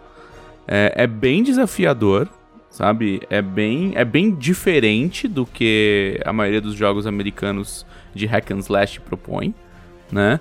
É um jogo sobre matar bichinho. É, tipo assim, no, no, no, no- centro, centro, centro, centro da mecânica. É sobre matar um monte de bichinho fazendo Quanto combo, você jogou? Sabe? Eu joguei umas 5 horas. É, eu não fui muito longe. Mas eu já tô achando a história interessante. Eu acho que eles vão, Eu eles Eu vão joguei entregar. muito, muito, sabe? muito, muito, muito pouco. Eu vou até checar quanto tempo eu joguei. Mas é que dizem que depois o bagulho fica louco. Porque todo mundo fala, tipo, não, não, mas você tem, oh, mas você tem que jogar. E, é, e o, o que me fode e que me dá preguiça é daqueles é que é daqueles jogos que, tipo assim. Não. Mas aí quando você fizer o segundo final, aí eu já fico, tipo. Ah, Ah, não, aí não, aí não, não, não. sério. Não, eu tô aproveitando o passeio em Nier, cara. Tipo assim, eu tô jogando. tô jogando de boinha, é, prestando atenção na maioria dos diálogos, entendendo o, o cenário que eles estão propondo. Já vi que é um jogo com uma profundidade técnica ridiculamente japonesa, que é os submenus dos submenus, do, que você tem que Olha as granularmente coisas que o fazer cara o, fica analisando. Puta, eu não o- quero ser game designer o- nem fudendo. Puta bagulho chato. Imagina você ficar prestando atenção nessas coisas. Muito bom. Mas, mas É, sim, eu, mas, é, depois- mas é engraçado. Mas é engraçado. Eu fico zoando, mas é engraçado você falar isso. Porque às vezes você tá jogando um bagulho E você, tipo assim, ó, meu, o jogo é legal, mas tua experiência tá muito. Tipo, tem alguma coisa ruim, você não sabe o que é, tá ligado? E, essa, e essas merda de submenu do submenu e coisas de, de, de, de, de interface gráfica, tá ligado? E, tipo, facilidade de alcance das coisas que às vezes você não consegue perceber que é isso, tá ligado? Porque você não foi treinado para prestar atenção nisso, você foi treinado para prestar atenção no jogo, né? Que é como as pessoas avaliam o jogo. O cara vai lá e joga. E aí, se a parte jogo for boa, o cara fala ah, que jogo da hora. Aí você vai ver os menus, configuração e o caralho, como você chega nas coisas, é tudo uma bosta. É, não é. E, e assim, é um jogo que é um jogo bem japonês, tá ligado? Ele se, ele se propõe a, a te Não, dar tem uma mina, a experiência. uma mina de faixa na- no, no olho, sainha, Na cara, usando espada. sim. Então, tipo assim. gótica, né? A mina gótica usando uma espada gigante. É, o Lolita É. gótica usando uma espada gigante e batendo diz robôs aqui que eu joguei 9 Então, horas, assim- mas eu não tinha noção disso. É. Só que assim, o jogo pode ser bate, bate, bate, bate, esquiva, bate, bate, bate, plá, plá, plá, plá, bicho, bicho, bicho, plá, plá, plá, se você quiser. Inclusive ele tem um modo easy que dá uma zoada, né? Porque o modo easy ele fala assim, não rela nos botão não. É, a gente vai bater Só- nos bichos sozinho pra anda. você, vai esquivar sozinho, só vai, vai, vai lá, vai lá. Vai ver o que é a historinha, tá tudo certo. E, e o, eu- o que eu achei, o que eu rachei o bico no começo, no comecinho assim, você começa o jogo e ele fala assim: Esse jogo não tem autosave. Jogue o jogo pra descobrir como salva. Tipo, tem Já essa não frase gostei. na tela, tá ligado? Só, só faltou terminar com americano estúpido. Já tá não gostei. Tipo, Americano idiota. E é que, é que o jogo tem uma outra profundidade que, assim, toda vez que você morre, o jogo muda. Sabe? Tem um. Porque. é, isso não é spoiler, mas, tipo, a, a boneca Lolita lá, ela é um androide de batalha. E, e toda vez que ela morre, ela tem que fazer upload da consciência daquele corpo destruído pra um corpo novo. E aí alguma coisa muda no teu corpo, tá ligado? Porque é um corpo novo, não é o mesmo que você tava usando. Então você tem que readaptar ele e tal. Tipo, tem todos uns rolês aí. E também é um jogo que trabalha muito a noção de tempo. É um jogo que, assim, ele te dá um monte de coisa pra você fazer. Se você não quiser fazer nada quiser ficar dando rolê no, no mundo e dando porrada nos bichinhos, fala, o jogo fala, beleza, pode dar rolê. Mas uma hora, uma hora do nada, você vai receber uma, uma comunicação do teu comandante falando assim, ou, se você não for fazer aquele bagulho lá agora, vai dar merda.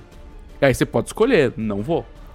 Aí, tipo, sei lá, o jogo faz game over, você não foi salvar o bagulho e os, os robôs explodiram Ah, a não, eu acho legal a questão de E consequência. Isso, acho, Otário. eu- eu- isso é uma coisa que eu acho legal no RPG também, assim, tipo. Ah, os jogadores fazem o que eles quiserem, mas as coisas, as escolhas deles têm que ter consequências.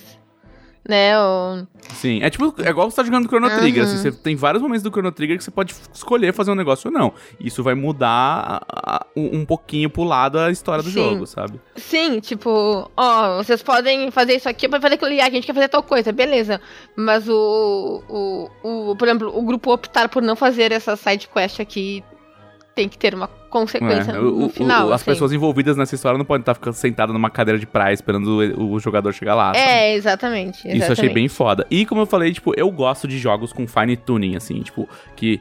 Ah, a escolha dos modificadores das suas armas baseada no seu estilo de jogo, tipo, muda o número de combo e o dano por segundo que você dá, no, no- muda o seu timing de esquiva, muda o seu timing de apertar o botão do tipo, do, três. Três, um, dois, três porradas com uma arma é diferente de um, dois, três demais. porradas com, a- com uma outra arma, tá ligado? Já tem matemática É, demais. e aí tem um milhão de coisinhas que você pode fazer, mudar a, a, a configuração de combo de cada uma das armas que você tá usando. A- você, você sempre usa duas armas, né? Você pode usar duas armas pesadas, duas armas leves, ou você pode usar uma arma pesada e soco. Tipo, se você quiser, entendeu? É, Tipo, e, e você pode ter múltiplos sets de armas que você vai trocando durante o combate. Então, tipo, ah, esses bonecos aqui tão mais, tão, são mais rápidos, eu vou trocar pro meu set de espada, de espada leve e soco. E aí o, o jeito de jogar muda. Ah, os bonecos aqui são mais durangão, assim? Ah, então são mais lentos? Beleza, então duas espadas pesadas. E as minhas espadas pesadas estão cada uma delas com modificações específicas, porque eu sei o que elas estão fazendo na hora que eu aperto o botão, entendeu? E, e eu gosto muito de jogo que entrega isso pra você, porque no fundo, no fundo, no fundo, o jogo fala assim, cara, se você configurou errado e não tá sabendo apertar teus botão, a culpa é tua. Sabe? Tipo, é problema teu. Eu te dou o controle completo do bagulho. É por isso que eu prefiro aprender a jogar RPG de mesa. Mas você faz tudo isso no RPG de mesa. Você faz. Faz, mas eu. Mas aí tu tem um livro de regras que te diz. Não, mas lá faz também tem, tá tudo, escrito- é tudo texto na tela, né? Mas é que, assim, eu vou te falar, é cansativo, é tão cansativo quanto ler um livro de RPG. Todo o texto de que cada coisinha, cada botãozinho que você vai apertar, cada chavinha que você vai virar, a está diferença é escrito que na quando tela. eu aprender a jogar um livro de RPG, eu tenho inúmeros jogos, partidas pra jogar. E quando eu terminar, eu aprender tudo isso num joguinho de videogame. Quando acabar o jogo, acabou É, o você jogo. tem que aprender no é esse verdade. aprendizado foi embora. É, pois é.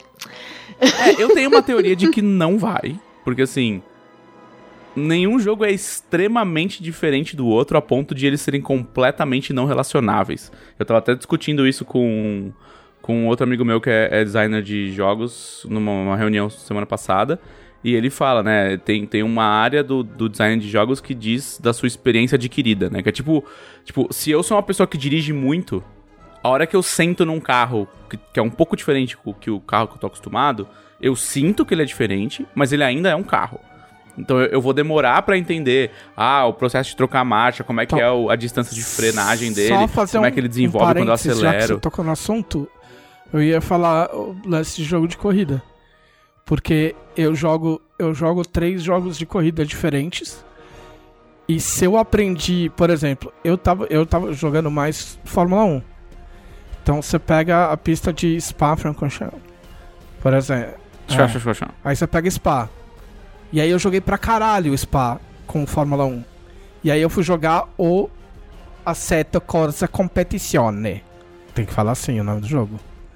E aí tem, falar Spa assim, também, com outro com outro carro.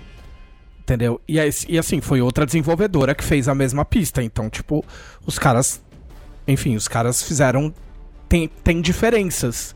Mas eu decorei o traçado porque eu joguei na outra. Então, se você sabe o traçado num jogo, você sabe o traçado em qualquer outro jogo, tá ligado? Sim. A física É, é, muda. é o que eu penso assim de. A física muda, porque é outro carro, é outra pista, tem Sim. mais dados, é mais simulador. Então, tipo, É, é, é, é o que eu, é o que eu falo assim, eu, eu jogo muito shooter, desde moleque. De, tipo, desde meus primeiros PCs, eu jogo muito shooter. Então, assim, você pode me largar num shooter, qualquer shooter, você pode me largar nele, sem me falar nada, que inicialmente o básico eu sei o que eu tô fazendo. Eu sei me movimentar, eu sei mirar, Sim. eu sei fazer as coisas, eu vou descobrir você os já botões, né? identifica eu como sei é, que que é, fazendo. como é que é a lógica É, dos a linguagem a lógica básica, dos inimigos, se é infinito até você chegar numa parte, se, se, o, se o inimigo, se você anda e o inimigo e se você volta pra trás, o inimigo vem atrás de você ou ele para numa parte, tipo, tem toda essa é que tem todo É, se se É. a arma tem recuo, não tem, se trocar de arma dá tem todo um lance dá, de tipo, game design no geral que você que é, é, é, é até chato dependendo do jogo, porque você começa a testar o jogo. Tipo, se o jogo, se o jogo não te puxa pra dentro, você puxa o jogo pra fora. Então eu tava jogando aquela desgraça lá do, do Fallen Order, aquela bosta daquele jogo de Star Wars lá. te marcou É, pra sempre. Mas, por esse jogo. exemplo, tinha uma parte lá que tinha uns bichos embaçados. E aí vinha três, quatro bichos em cima de mim. O que, que eu fiz? Eu fui voltando. E eu fui voltando, rolando, fui voltando, rolando pra ver até onde eles iam. E aí eu percebi que eles pararam. Que, tipo, obviamente, uma hora o bicho para. E aí eles paravam todos. Tipo, era, o bagulho é tão ruim que eles param todos, tipo, numa parte aberta.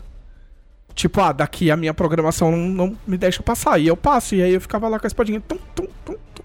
E aí você começa a usar isso, porque você sabe que jogos são programados desse jeito, entendeu? Então você usa o que você sabe sobre jogos pra fuder com o jogo, tá ligado? Pra entender o que, que você tem que fazer ali pra quebrar a porra do jogo, pro jogo não te quebrar.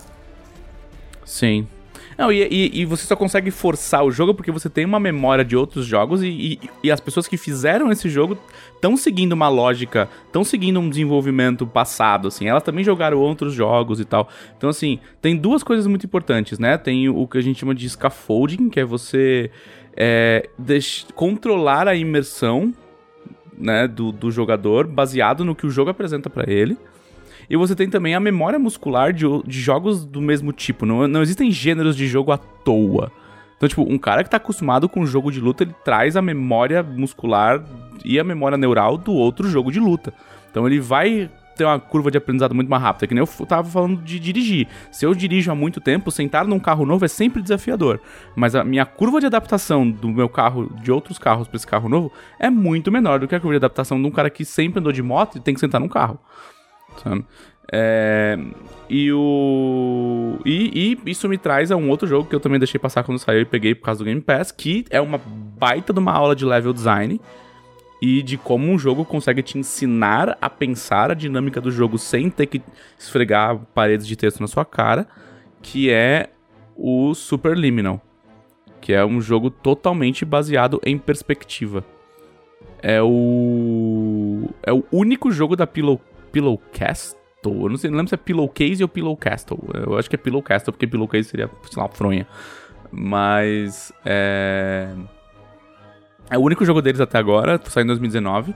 E é um jogo que, assim, tipo, você tem dois comandos. Você pula e você pega objetinhos. E os objetinhos que você pega, todos os puzzles são baseados em como você percebe a tela. Né? Você consegue olhar, é em primeira pessoa, você consegue olhar pra todos os lados, tem só um ponto de referência na tela pra você não ficar loucão.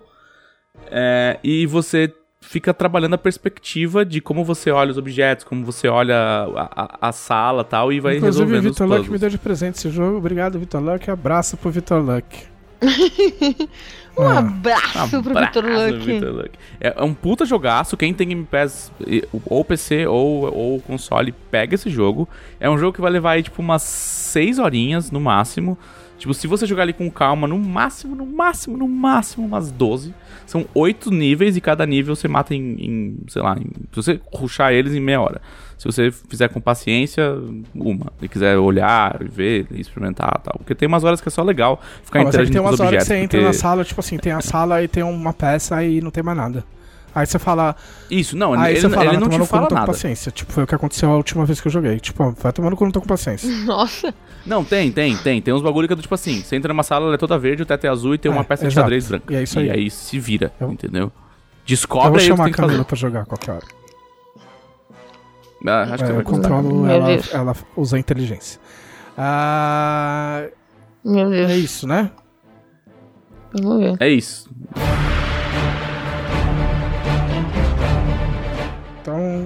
Dona Camila Gamino, o que, que, que a senhora tem pra oferecer? Eu... O que eu fiz nas últimas semanas? Eu fiquei doente. Ah, Que legal. Olha que novidade. Ah, apareceu alguma coisa no meu joelho. Eu não caí, eu não bati o joelho, eu não fiz nada no meu joelho. Porém, todavia, entretanto. Só pra explicar rapidinho, começou a aparecer uma dorzinha quando eu caminhava na rua, de vez em quando, tipo, ia até o mercado, mas em casa não aparecia nada. Aí, uma linda segunda-feira, ele acordou doendo, doendo, e pensei, ok, eu vou no pronto atendimento de traumatologia pra ver o que é isso, eles têm raio-x lá e tudo mais. Fui lá, o médico fez um raio-x e disse: seu joelho está com uma inflamação. É simples de resolver. A gente vai dar uma injeção no seu joelho. Eu vou dizer pra vocês que tomar injeção no joelho não é. Assim, não é uma dor absurda, mas não é agradável. Porque não existe músculo e carne no joelho pra cravar uma agulha. Que vocês não estão vendo o tamanho que eu tô mostrando, mas é uma agulha desse É a tamanho. famosa injeção na testa. Não tem espaço. É do pra- tamanho de um Não tem bis. aonde cravar uma agulha É dessa. do tamanho de um bis. É, é do tamanho de um bis. É. Como é que você enfia uma, uma agulha do tamanho de um bis onde não tem carne, nem, nem, gor- É nem gordura, nem nada? É, é um mistério da nossa fé. Com ódio. É Também- uma lubrificada é, com, ódio. Tomei uma injeção na bunda, o médico me deu uma, uma anti-inflamatória e disse: Ah, nos dois, tre- nos dois, três dias, no máximo quatro, você tá bem. Hoje você não vai sentir mais dor por causa da injeção que, a gente, que você tomou no joelho. Pelo contrário, eu senti mais dor naquele dia e eu passei uma semana sentindo dor, né? Ele me disse assim: Ó, eu sou especialista em joelho, qualquer coisa você volta aqui neste ou neste dia, que é quando eu tô atendendo. Voltei na segunda-feira que vem e o médico me disse: Então, temos um problema. Seu joelho está seco, não temos mais inflamação, seu joelho não deveria mais estar doendo. Vamos ter que fazer algum outro exame que a gente não faz aqui, que este outro exame se chama o nosso maravilhoso, sensacional, a nossa querida ressonância magnética. Fiz a Ressonância ressonância no joelho magnética. direito. Cara, eu não tenho badge, eu já fiz três. Eu não tenho badge, mas eu entendo quem tem, porque, tipo assim, eu não tenho nenhum problema com claustrofobia, não tenho nenhum problema com. com é, qualquer tipo de coisa que se sente preso, Comigo nem depende. nada. É, Comigo depende. e ainda assim, Assim. Não foi agradável, Ó, tá ligado? eu Aí eu fiz fico o- eu imaginando fiz o- quem, peraí, quem tem. pernas- Peraí, eu fiz um negócio. Ah. Quando eu tive que fazer na cabeça, por causa da paralisia facial, Tipo, tava tudo bem até o cara fechar a gradinha na minha cara. Porque, tipo, enquanto o cara tá te colocando, o cara fala, meu, o cara vai me colocar num túnel, foda-se, tá ligado? A hora que ele fecha a gradinha e a gradinha fica colada na sua cara, aí, tipo, me deu um negócio. O je é, é, é bizarro, mas o, o único jeito, o jeito que eu consegui ficar calmo foi que eu fiquei prestando atenção nos barulhinhos da máquina e eu comecei a fazer uns barulhinhos, tipo, como se fosse música eletrônica com os barulhinhos da máquina. Foi o único jeito que eu consegui me entreter pra não. Assim, a imensa maioria das vezes que eu fiz ressonância magnética, imensa foi nas pernas. Eu tive vários problemas nas pernas, eu sempre faço ressonância das pernas. E aí é as pernas que entram na máquina e não tem problema. Eu tenho problema no fígado, que aí eu tenho que entrar toda na máquina, ficar com os braços levantados, com os negócios de metal pesado que machuca a, a, as costelas, tá? Se a máquina é aberta no final, não é tão ruim. Se é uma máquina que é fechada no final dela, eu tenho um ataque e é muito difícil mim ficar lá dentro. Eu tenho que fazer de, de tanto em tanto porque pra poder ver essa lesão que tem no fígado. Bom, fiz a ressonância no meu joelho, foi tranquila. E eu estou com um edema dentro do joelho e o edema causou uma bursite no joelho. Como tratamos isso? Com fisioterapia e gelo, sem tomar medicação para dor.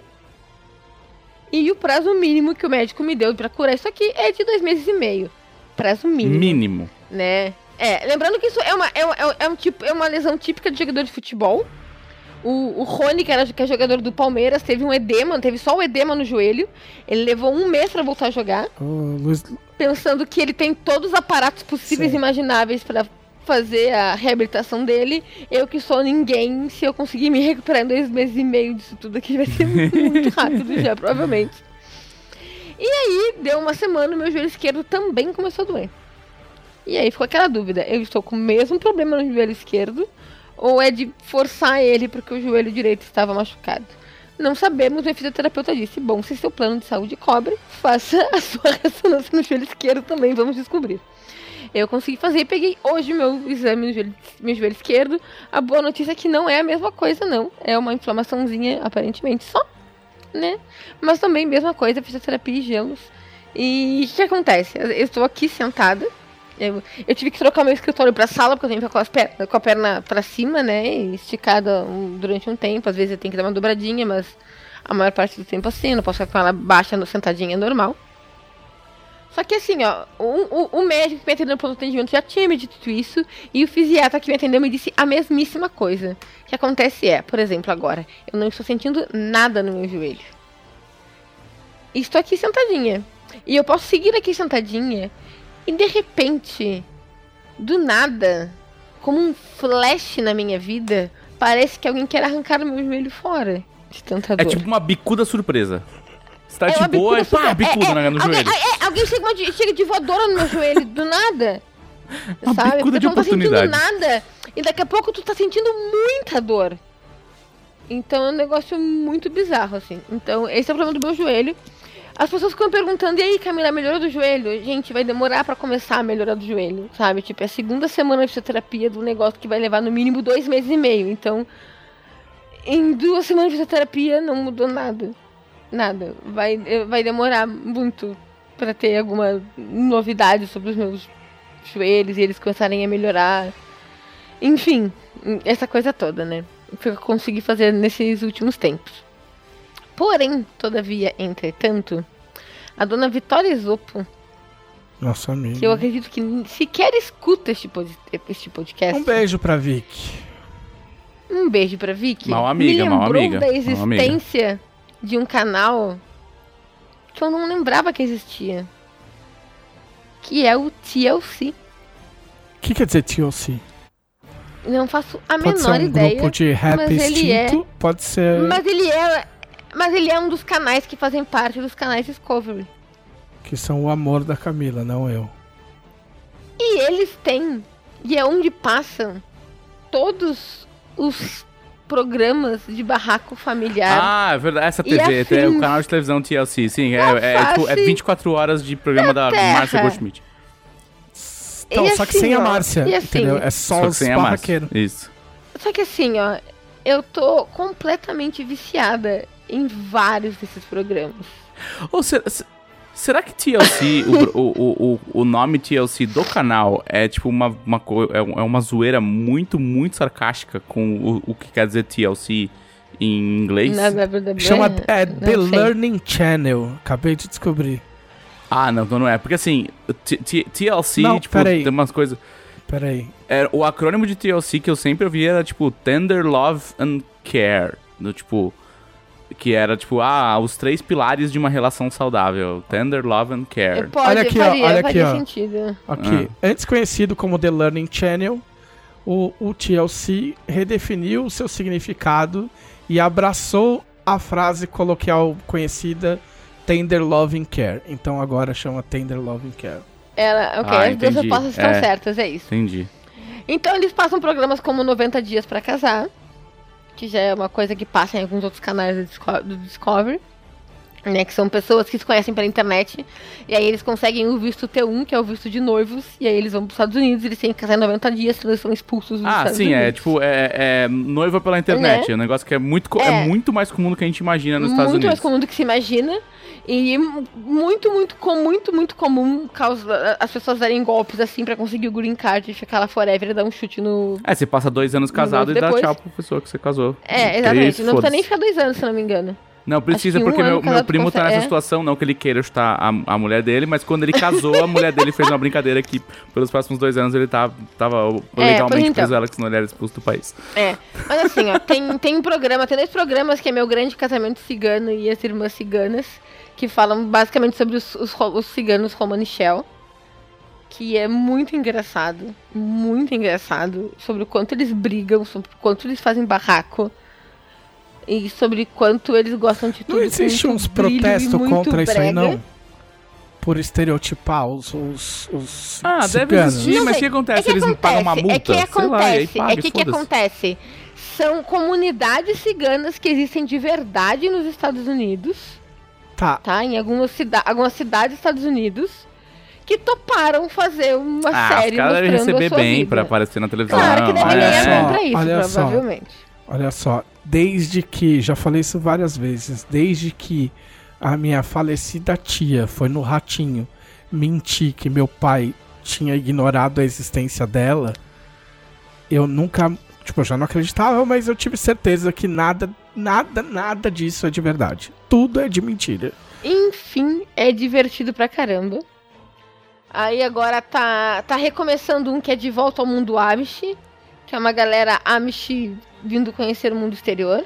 Eles têm um esquema é, tradicional disso, né? Quando você faz oito anos, você pode passar um ano fora sem ser banido da comunidade. É, então, então tem, uma, tem, uma, tem umas tretas.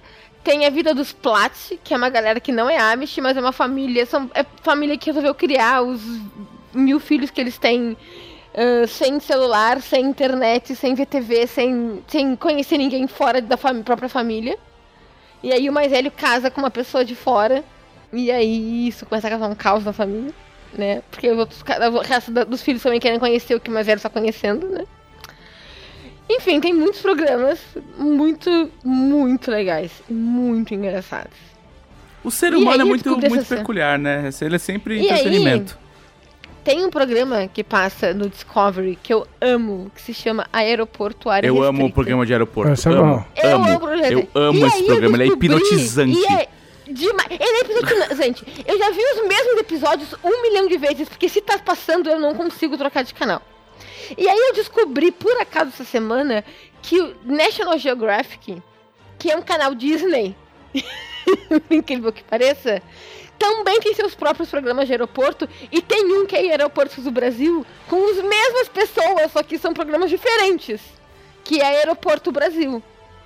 Então agora eu tenho dois programas de aeroporto diferentes pra ver no Não, sim, Brasil. tem que ser com as mesmas pessoas, porque o Eu delegado vejo- do aeroporto é o mesmo, assim, tipo, não tem como... É, exatamente. Então, assim, ó, é muito legal. Muito legal, assim, eu gosto de, de aeroportos. E é muito engraçado, porque no aeroporto do, no programa de aeroporto do Brasil, a maioria das- da, da, da questão é a pressão de cocaína, a pressão de cocaína, a pressão de cocaína, a pressão de cocaína. Aí tu assiste Aeroporto Miami, É, é, Sabe? é, é, O LSD problema é- o, o problema não, crystal não, meth. não é nem isso, não, não é nem droga, assim, o problema é tipo, Ninguém pode sair do avião, pois o um, um lacre no banheiro foi rompido. Aí são duas horas pra descobrir que uma guriazinha que foi a última no banheiro foi mexer ali e rompeu o lacrezinho. Mas eles achavam que podia ser um ataque terrorista. E eu assisti uma vez o Aeroporto Canadá, onde o maior problema foi uma pessoa que chegou atrasada e quase perdeu o voo. Um abraço pro Canadá.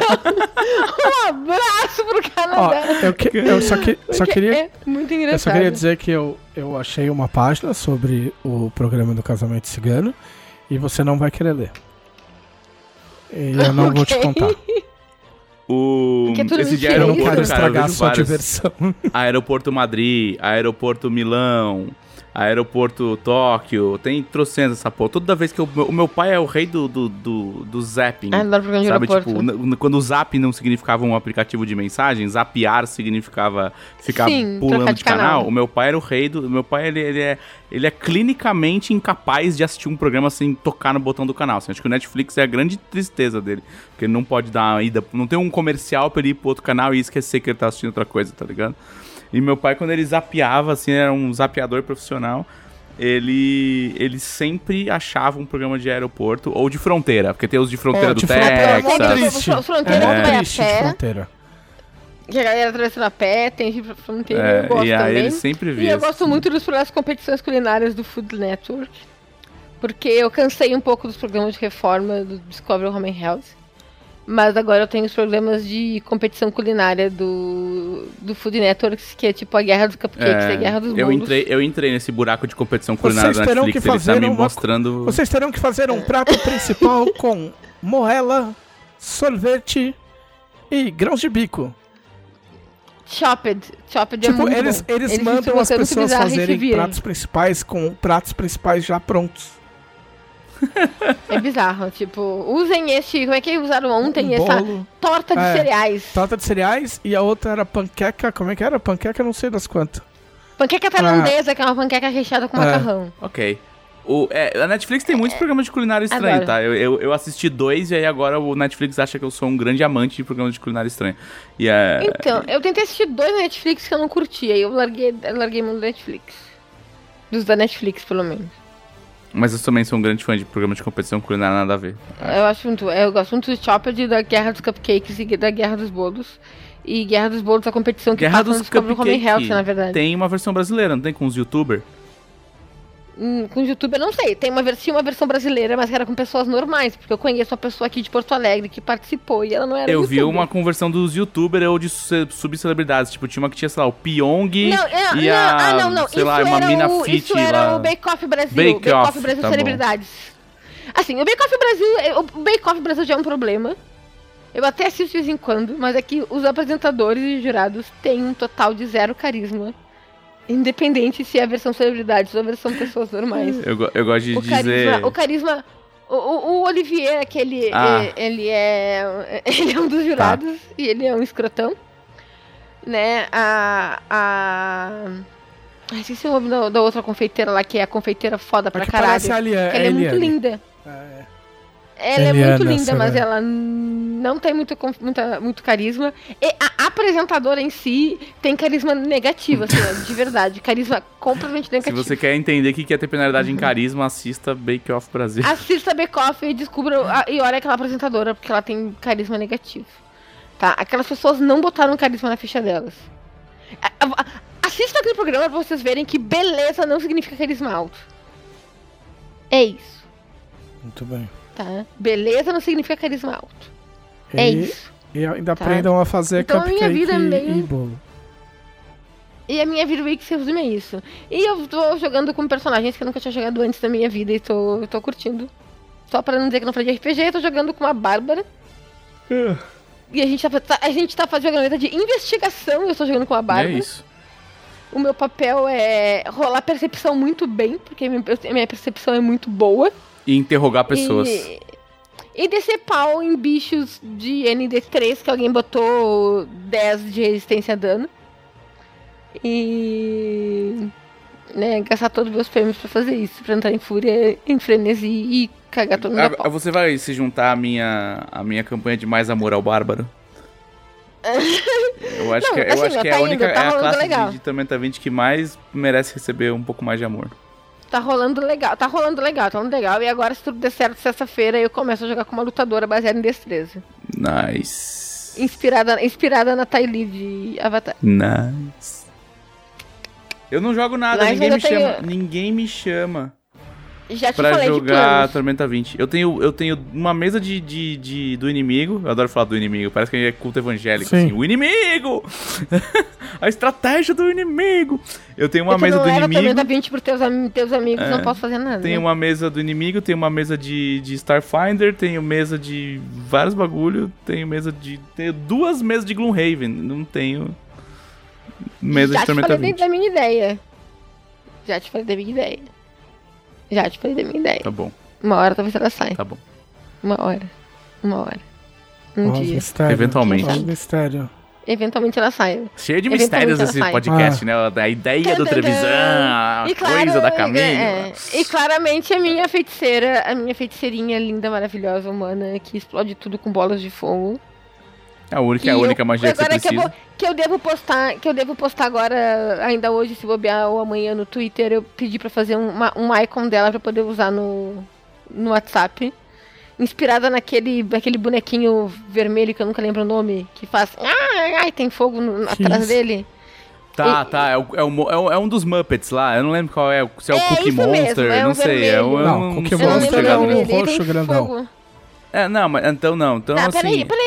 Assim, eu preciso tirar dois segundos porque a, a moça que fez postou É. e botou o nome do É, então é ele aquele bonequinho dos Muppets que tá com os braços pra cima e coloca um fogo atrás dele. Ah, eu sei Fogo qual é. atrás meme. dele. Exatamente, exatamente. E eu pedi uma versão dele com a minha personagem na frente. Tipo, botando fogo em tudo.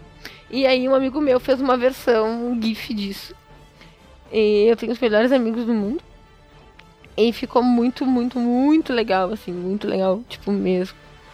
E, e eu pedi porque eu queria muito ter uma, uma figurinha dessas no meu WhatsApp. Pra quando a gente fosse jogar os meus... Porque vira e mexe, um, amigo meu disse assim, ah, hoje é dia a gente botar, jogar bola de fogo em tudo. E eu, tipo, nossa, eu não tenho nenhum emoji, emoji, é, figurinha, nenhuma figurinha que reflita o sentimento disso. Agora eu tenho ela tanto em versão estática como em versão animada no meu WhatsApp. E ficou muito legal. E é isso. Muito bem. Tudo bem. E eu acho Descobriu o nome do bichinho aí? Ah, tá, tá, eu acho que você tinha, acho que você tinha decidido. Peraí, realmente não você, não é isso, não é isso, não é isso, não é isso. Não é esse, não é esse. Cadê a- essa merda? Ah, eu já falei pra você. Ah, aqui, marcou-se uma publicação, porque ela, a, a eu aqui que marcou, me marcou, que é inspirado no Xablau. Chablau não, não é bem. Cara, claramente não é, não. Não, não. É, é, é, é, é, é, ela botou based on Xablau, mas se tu, se tu buscar Xablau imagens no, tu- na internet, aparece exatamente ele com o fogo at- lá atrás. Então É o Elmo. ele, ele É deve fazer, é o Elmo. fazer parte de um meme. Ah, é É o o Elmo. Elmo. Sim. É. Ele deve fazer parte de um meme. Elmo Fire Meme. É. É. Que também, também é conhecido como Helmo, por causa do, do, do É, e ela tá com uma cara maligna de quem tá botando fogo É em da, tudo. é da é Rua Sésamo, o personagem. É, que é Muppets, é tudo. Ah, porra. Que é a mesma coisa, exato. Então, Mesma chatice. É legal, é legal, para, é legal. Né? Claro que não. Da hora. É, não. É isso, legal. É o Chaves, isso, vai. O... Mas Você enfim. vai, para de graça, hein? é... Para de graça. Não, eu fazia, eu falei de, eu falei de, eu falei de, eu tava sendo irônica com o Ah. dela. Parece esse trouxa. Nossa, tô esse de trouxa aí, ó. graça. O cara quer colocar, quer fazer coluna pra dragão, clã. E. e- Clã. família. Família, o cara quer fazer. FML. O cara quer fazer. O cara quer fazer matéria pra dragão. Aí ele bota título com gracinha com chaves e acha que eu vou botar. Ah, mas vá pra puta que pariu, viu? Só queria fazer esse desabafo aqui, viu? Óbvio que eu não Essa coloquei. feito, denúncia. É. Olha a denúncia aí. Tá feita a feita a denúncia. Vamos para as perguntas que a Camila tem que jogar Vamos RPG? pras perguntas, vamos, perguntas.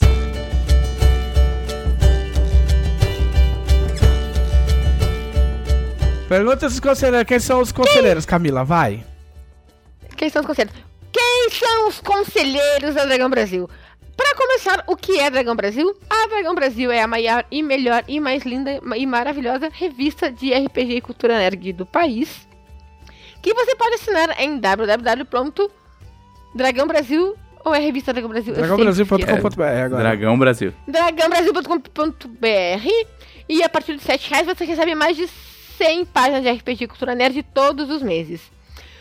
Os conselheiros da Dragão Brasil são aquelas pessoas que apoiam com o tier mais alto de 20 reais e além de muitos outros méritos e felicidades, são as pessoas lindas, queridas e cheiradas e maravilhosas que morarão para sempre nos nossos corações, que fazem parte do grupo da revista Dragão Brasil no Facebook. E entre outras coisas incríveis que eles podem fazer lá, eles podem fazer perguntas para este podcast. Perguntas como. Perguntas como a do conselheiro Vinícius Cipolotti, que pergunta se vocês pudessem roubar um personagem de outro cenário ou universo para colocar um em Tormenta, quem seria? Puta que pariu.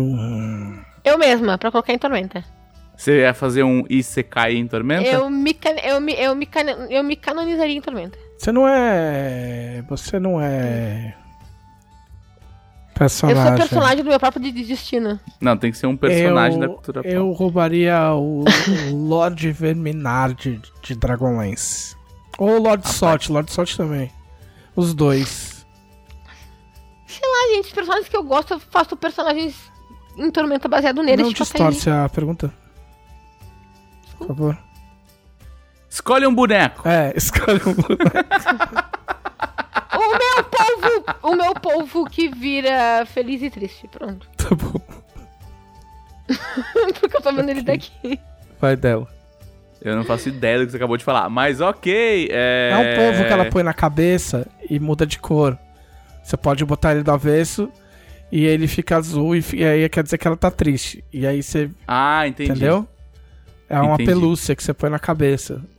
Que eu ganhei do meu amigo É coisa de Vitor Lux. Japão. Isso, isso, isso que eu falo, isso, é- isso tá depois da minha linha. Isso do quer dizer, Japão. isso quer É. dizer que a gente, a, a gente acaba de concluir que a única pessoa nesse podcast que nunca ganhou nada do Vitor Luck foi dela. Porque eu Sim. ganhei joguinho, você Eu ganhou ganhei- o povo. Eu só ganho trabalho do não Luck, só me nada. dá problema. O... Eu acho Que que, eu, eu pegaria... Deixa eu ver. Da, da- assim, das últimas coisas Vamos que eu lá, vi... Capitã Marvel, pode ser? Pode ser, pode ser, pode ser.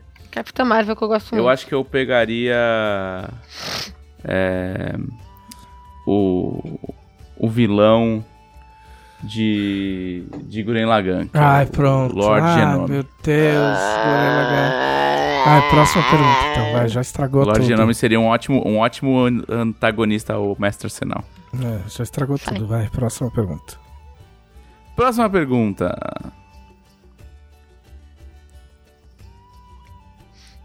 Eu vou, eu vou ler essa pergunta só porque eu gostei, gostei muito da O, o conselheiro Elvis Benayon precisa ouvir mais podcast. É. Porque ele pergunta pra gente: o que vocês estão vendo ou lendo atualmente? É literalmente o podcast, É, tipo- tá? Sempre assim. Olha, eu estou lendo alguma coisa que eu não É, falei. Pode ser. Posso comentar. Eu estou lendo o mangá de Arakawa Under the Bridge. Ah, olha só. Eu, eu Só? comprei, eu não falei, não foi o assunto, pode ser semana que vem, mas eu comprei joguinhos de luta livre de PlayStation 3. Olha só. Olha aí. Olha aí. Só É, e eu, e eu estou vendo, eu estou vendo Round 6, porque obviamente o, o algoritmo segura na minha cara, que é a série coreana de, de como, como fazer jogos mortais de verdade, é, tipo, certo. Olha aí, Legal. tá vendo? Arrancou. É, mas, não, é, mas eu não posso opinar Beleza. porque eu só vi dois Ah, episódios, arrancou então micro, não, não, não micropautas você arrancou da sei. gente. Micropautas, micropautas. Parabéns, Elvis. Boas. Vai, mais. Vamos ver.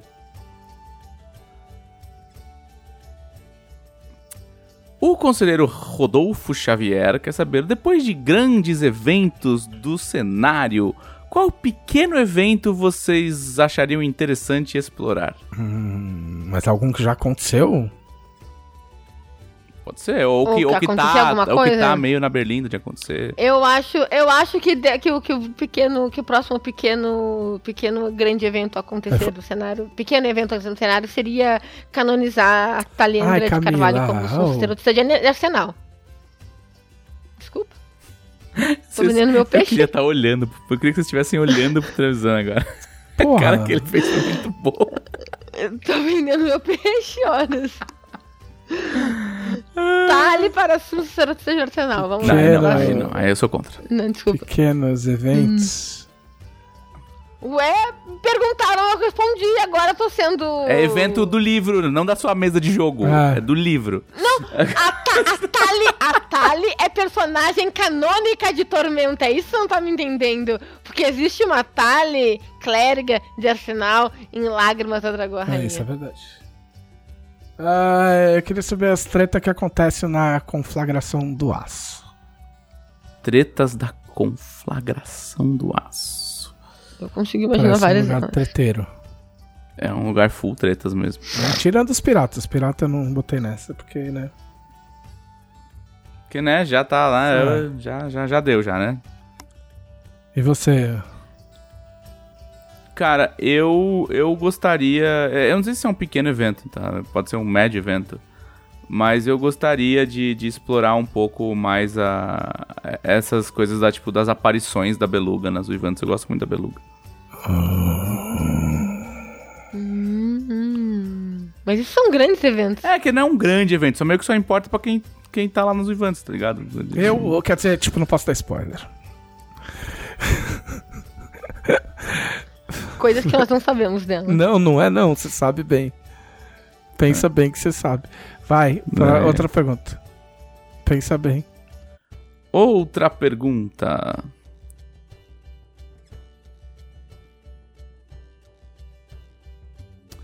O conselheiro Anderson Rosa pergunta: já que estamos falando de bons podcasts, você tem, vocês têm como indicar outros bons podcasts que vocês acompanham? Só em inglês. O ja... Ai, Ué, eu só escuto o podcast em inglês, desculpa. Ah, eu sou o- muito shake. O- Eu sou da, da, da, da Elite, Max é- Verstappen. Eu não falei Max Verstappen dessa vez. Não. É...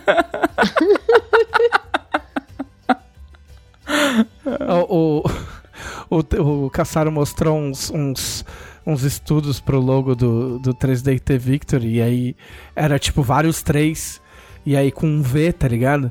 Só que eram os três em seguida, porque eram vários exemplos. E aí um, um amigo nosso no Twitter falou assim: ah, por um instante eu achei que, que era, um- era alguma coisa do Max Verstappen, porque o, o Max Verstappen é um V e o número dele é 33, tá ligado? Minha nossa. É, tem o Giant Bomb, que se vocês ouviram o Giant Bomb, vocês vão descobrir por que, que o, podcast da Dragão da Brasil é como é. Ah, porque é de lá que eu me inspiro. E tem, eu descobri o, o Shift F1, que é um podcast de Fórmula 1 com um dos caras do Giant Bomb e mais um outro cara de, de, de game que um cara convenceu o outro a assistir e os caras resolveram montar um podcast. E eles são os dois podcasts. E, o, e o, o GameSpot After Dark também, que é bem legal. Eu não escuto muito podcast, mas se eu puder indicar dois podcasts em português para as pessoas escutarem, eu vou, eu vou indicar o Caquitas Podcast, é sobre RPG. Então, né, a Paula e a Renata fazem o Caquitas. E o Mil e Um Crimes, óbvio que fala Crimes. sobre crimes reais, serial killers e coisas do tipo, que são coisas que eu gosto também. É, eu, sabia que tem uma piada recorrente de que mulheres têm uma pira de assistir programas de, de, de crime, principalmente envolvendo serial killers. É tipo, é uma, é, um, é, um, é, um- é uma, Não, assim- é uma grande convergência espiritual mundial, assim. Independente da Hum. idade da mulher ou da cultura que ela tá inserida, ela curte isso, essa parada. Assim, é, eu gosto de qualquer história de crimes em geral, assim. Eu sou apaixonada por Agatha Christie e, e histórias do Sherlock Holmes e tal, então eu gosto dessas coisas em geral. Serial killers só fazem parte do meu pacote. Nem, só- nem são meus preferidos, eu prefiro essa coisa toda de investigação e descobrir coisas nos detalhes, tipo The Mentalist, sabe? Sim. Eu gosto dessas coisas assim. Mas enfim, Mil e Um Crimes fala sobre, fala sobre crimes reais, assim, é bem legal. Vai, bem mais legal. duas perguntas pra encerrar. Ah, eu não falei os meus, demônio. Ah, então fala, eu não queria. Ó, eu, eu escuto muito Projeto Humanos, que é da onde saiu o caso Evandro, Sim. por exemplo. Uhum. É, eu tô curtindo para dois ou três caralhos o podcast do Mano Brown, que é o Mano a Mano. Ah, Ele só leva uns caras muito monstruosos. Ele fez um com o Lula que foi ridículo de bom, assim, é absurdo. Porque o Mano Brown é um dos melhores seres humanos vivos nesse país. E eu gosto muito do Mundo Freak, que é um podcast de coisas bizarras e, causos esquisitos. É, que, que é do pessoal do Jaca Freak e tal. É bem, é bem legal o podcast deles. E eles têm uma série de audiodrama chamado Relatos de Oficial de Resgate, que é foda, assim. É uma parada muito bem produzida. muito bem. Agora pode fazer mais uma pergunta? As perguntas aí pra gente. Vai? E, o- e o Mundo Freak me deu uma, uma das minhas. um dos meus quase insultos favoritos. Hum. Que é o, o jovem místico de Instagram, que eles chamam de jovem esquizotérico. Ah, boa. É o. É, é, uma- é boa. É o, Essa é é o muito tênis All-Star Verde. Isso. Muito bom. Temos só mais uma pergunta. Então tá bom. que é do conselheiro Emerson Xavier, que pergunta: No Jamboverso de hoje, o pessoal falou de histórias que nunca chegaram a ver a luz do dia. Quais histórias, plots ou materiais de tormento vocês publicaram, mas quase não foram? É, bom, o, meu, o conto que eu publiquei sobre lágrimas da Dragoa Rainha mês passado quase não foi. Quase não foram. Ele ficou um ano parado, escondido nos meus, nas minhas coisas e até ser publicado. Normalíssimo. Eu. O, o LED quase não foi. O LED demorou 12 anos pra ser, pra ser iniciado, né? É uma ideia que ficou. 90, eu escrevi em 98 o primeiro pedaço da ideia. E aí eu tent, escrevi mais uma. A Drica surgiu em 2008. E aí em 2010 eu comecei o mangá. Muito bem. Dela? Eu não, tudo que eu fiz foi publicado. Ah, é que é o que acontece com gente em começo de carreira é assim mesmo. O cara faz três textos, publica e faz sai com essas per- E respostas. aí é tudo. Ah, Eu Aí é posso. Eu posso Não, Mentira, eu, eu tenho coisas. É. Não, eu tenho coisas Ah, que eu não tá. posso falar sobre elas, porque. é, hum, tipo, tem coisa. e, Inclusive, tem coisas mas que, que muitas vezes eu escuto do. Ah, que que foram. não tá. foram, eu tenho um caralhaço. Ah, bom, a porra, a porra da Ordem Magibérica de Yuden quase não foi, assim. Foi tipo, dela, você tá forçando Eu a barra. tentei Eu muito falei, sim, eu tô- impedir. Sim, o Trevisan tentou muito impedir. Muito. Mas aí, eu, é, mas aí eu, eu espertamente enganei a ditadura da espadinha, transformando espada e, magia Isso. em espadinha. Muito bom. E eu quero pedir permissão pra responder mais uma pergunta. Porque eu preciso responder essa pergunta. Tá? Que é do Helios Carbex, que perguntou que se tivesse que escrever algum personagem canônico no Enem, qual seria e pra qual curso superior. E eu só quero responder, eu só preciso dizer que eu inscreveria o Valen em curso de segurança do trabalho. É só isso. Tão, tão, tão boas as É perguntas. Estão melhorando as perguntas. Então, te- Então, então, te tão parabéns, boas, parabéns boas. pros conselheiros. Muito bem, muito bem. É isso? Ah, recados finais. Camilinha. Me sigam nas minhas redes sociais, arroba Camila Gamino no Twitter, arroba Camila Gamino no Instagram, twitch.tv barra Camila Gamino no Twitch. Ah, acompanhem as coisas que eu escrevo no blog da Jambô Editora. Todo mês tem texto meu por lá. Assinem a Revista Dragão Brasil, porque vira e mexe tem texto meu por lá também. E acompanhem Legado do Ódio todas as terças-feiras, às 20 horas, no canal Jambô Editora. Acompanhem o finalzinho, quem sabe. Bom, quando vocês escutarem, nós não saberemos É, ainda se exato. terá ou não outra, outra partida da Arena de Valkyria, mas procurem porque é muito legal e vocês vão gostar. E eu acho que é isso que eu tenho pra dizer. Esqueci de alguma coisa, será? Acho que não. Eu acho que não, eu sou legal, gostem de mim. Muito bem. Dela. A Cine Dragão Brasil, porque a gente vai estrear a coluna do Monster Chef, reestrear, né? A coluna do Monster Chef esse mês. Yay! O Monster Chef faz seu retorno triunfal às páginas da Dragão Brasil. É, e assistam o Monster Chef no final do mês. Esse vai ser especialmente no aniversário do Rafa Deisvalde, no dia que esse podcast aqui estará sendo lançado. Sim.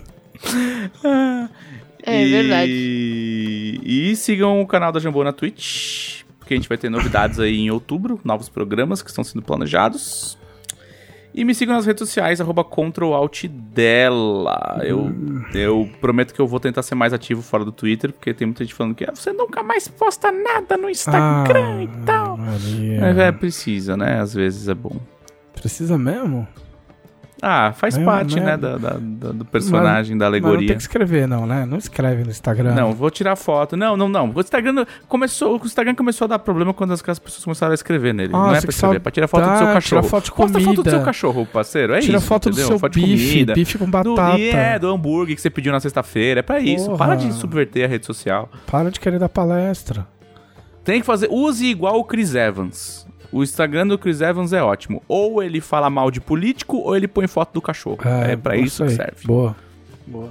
Gato também serve. Pode ser, do seu pet, de preferência. Enfim, é... me sigam no Twitter, arroba jmtrevisan. Ah, me sigam aqui na Twitch, que eu tenho um canal. Né? twitch.tv barra jmtrevisan. A gente tá com, uma, com um desafio, né? Tipo, a pessoa quer ser jovem, ela faz um desafio pra eu fazer live de peruca. Que a Camila vai me emprestar. Vai emprestar não, né? Ela vai ganhar uma parte do dinheiro né? Ela me obrigou a dar uma parte do dinheiro pra ceder a peruca. É. E, e aí vira e mexe faço live pra gente ficar trocando ideia, ou, ou fico jogando jogo de carrinho, ou coisas. Né? Eu tô pensando em fazer. Eu tô pensando em jogar jogo de luta livre também. Vamos ver se. Vamos ver se eu crio paciência. Mas apareçam, sigam. Eu tenho um, Criar paciência. é, eu tenho um Discord, mas a gente só passa o Discord pra quem vai no para quem vai no canal, né? Pra gente dar uma afunilada no negócio. O que mais? Não tem mais nada pra falar, acho. Acho que é isso. É isso. Chega, né? Chega. Já tá deu, bom, já. né? Então tá. Já tá bom. Camila tem que jogar RPG. Tchau. É, tem tempo ainda. Este foi o podcast da Dragão Brasil, a maior revista de RPG e cultura nerd do país. Até semana que vem. Ei. Ei. Ei.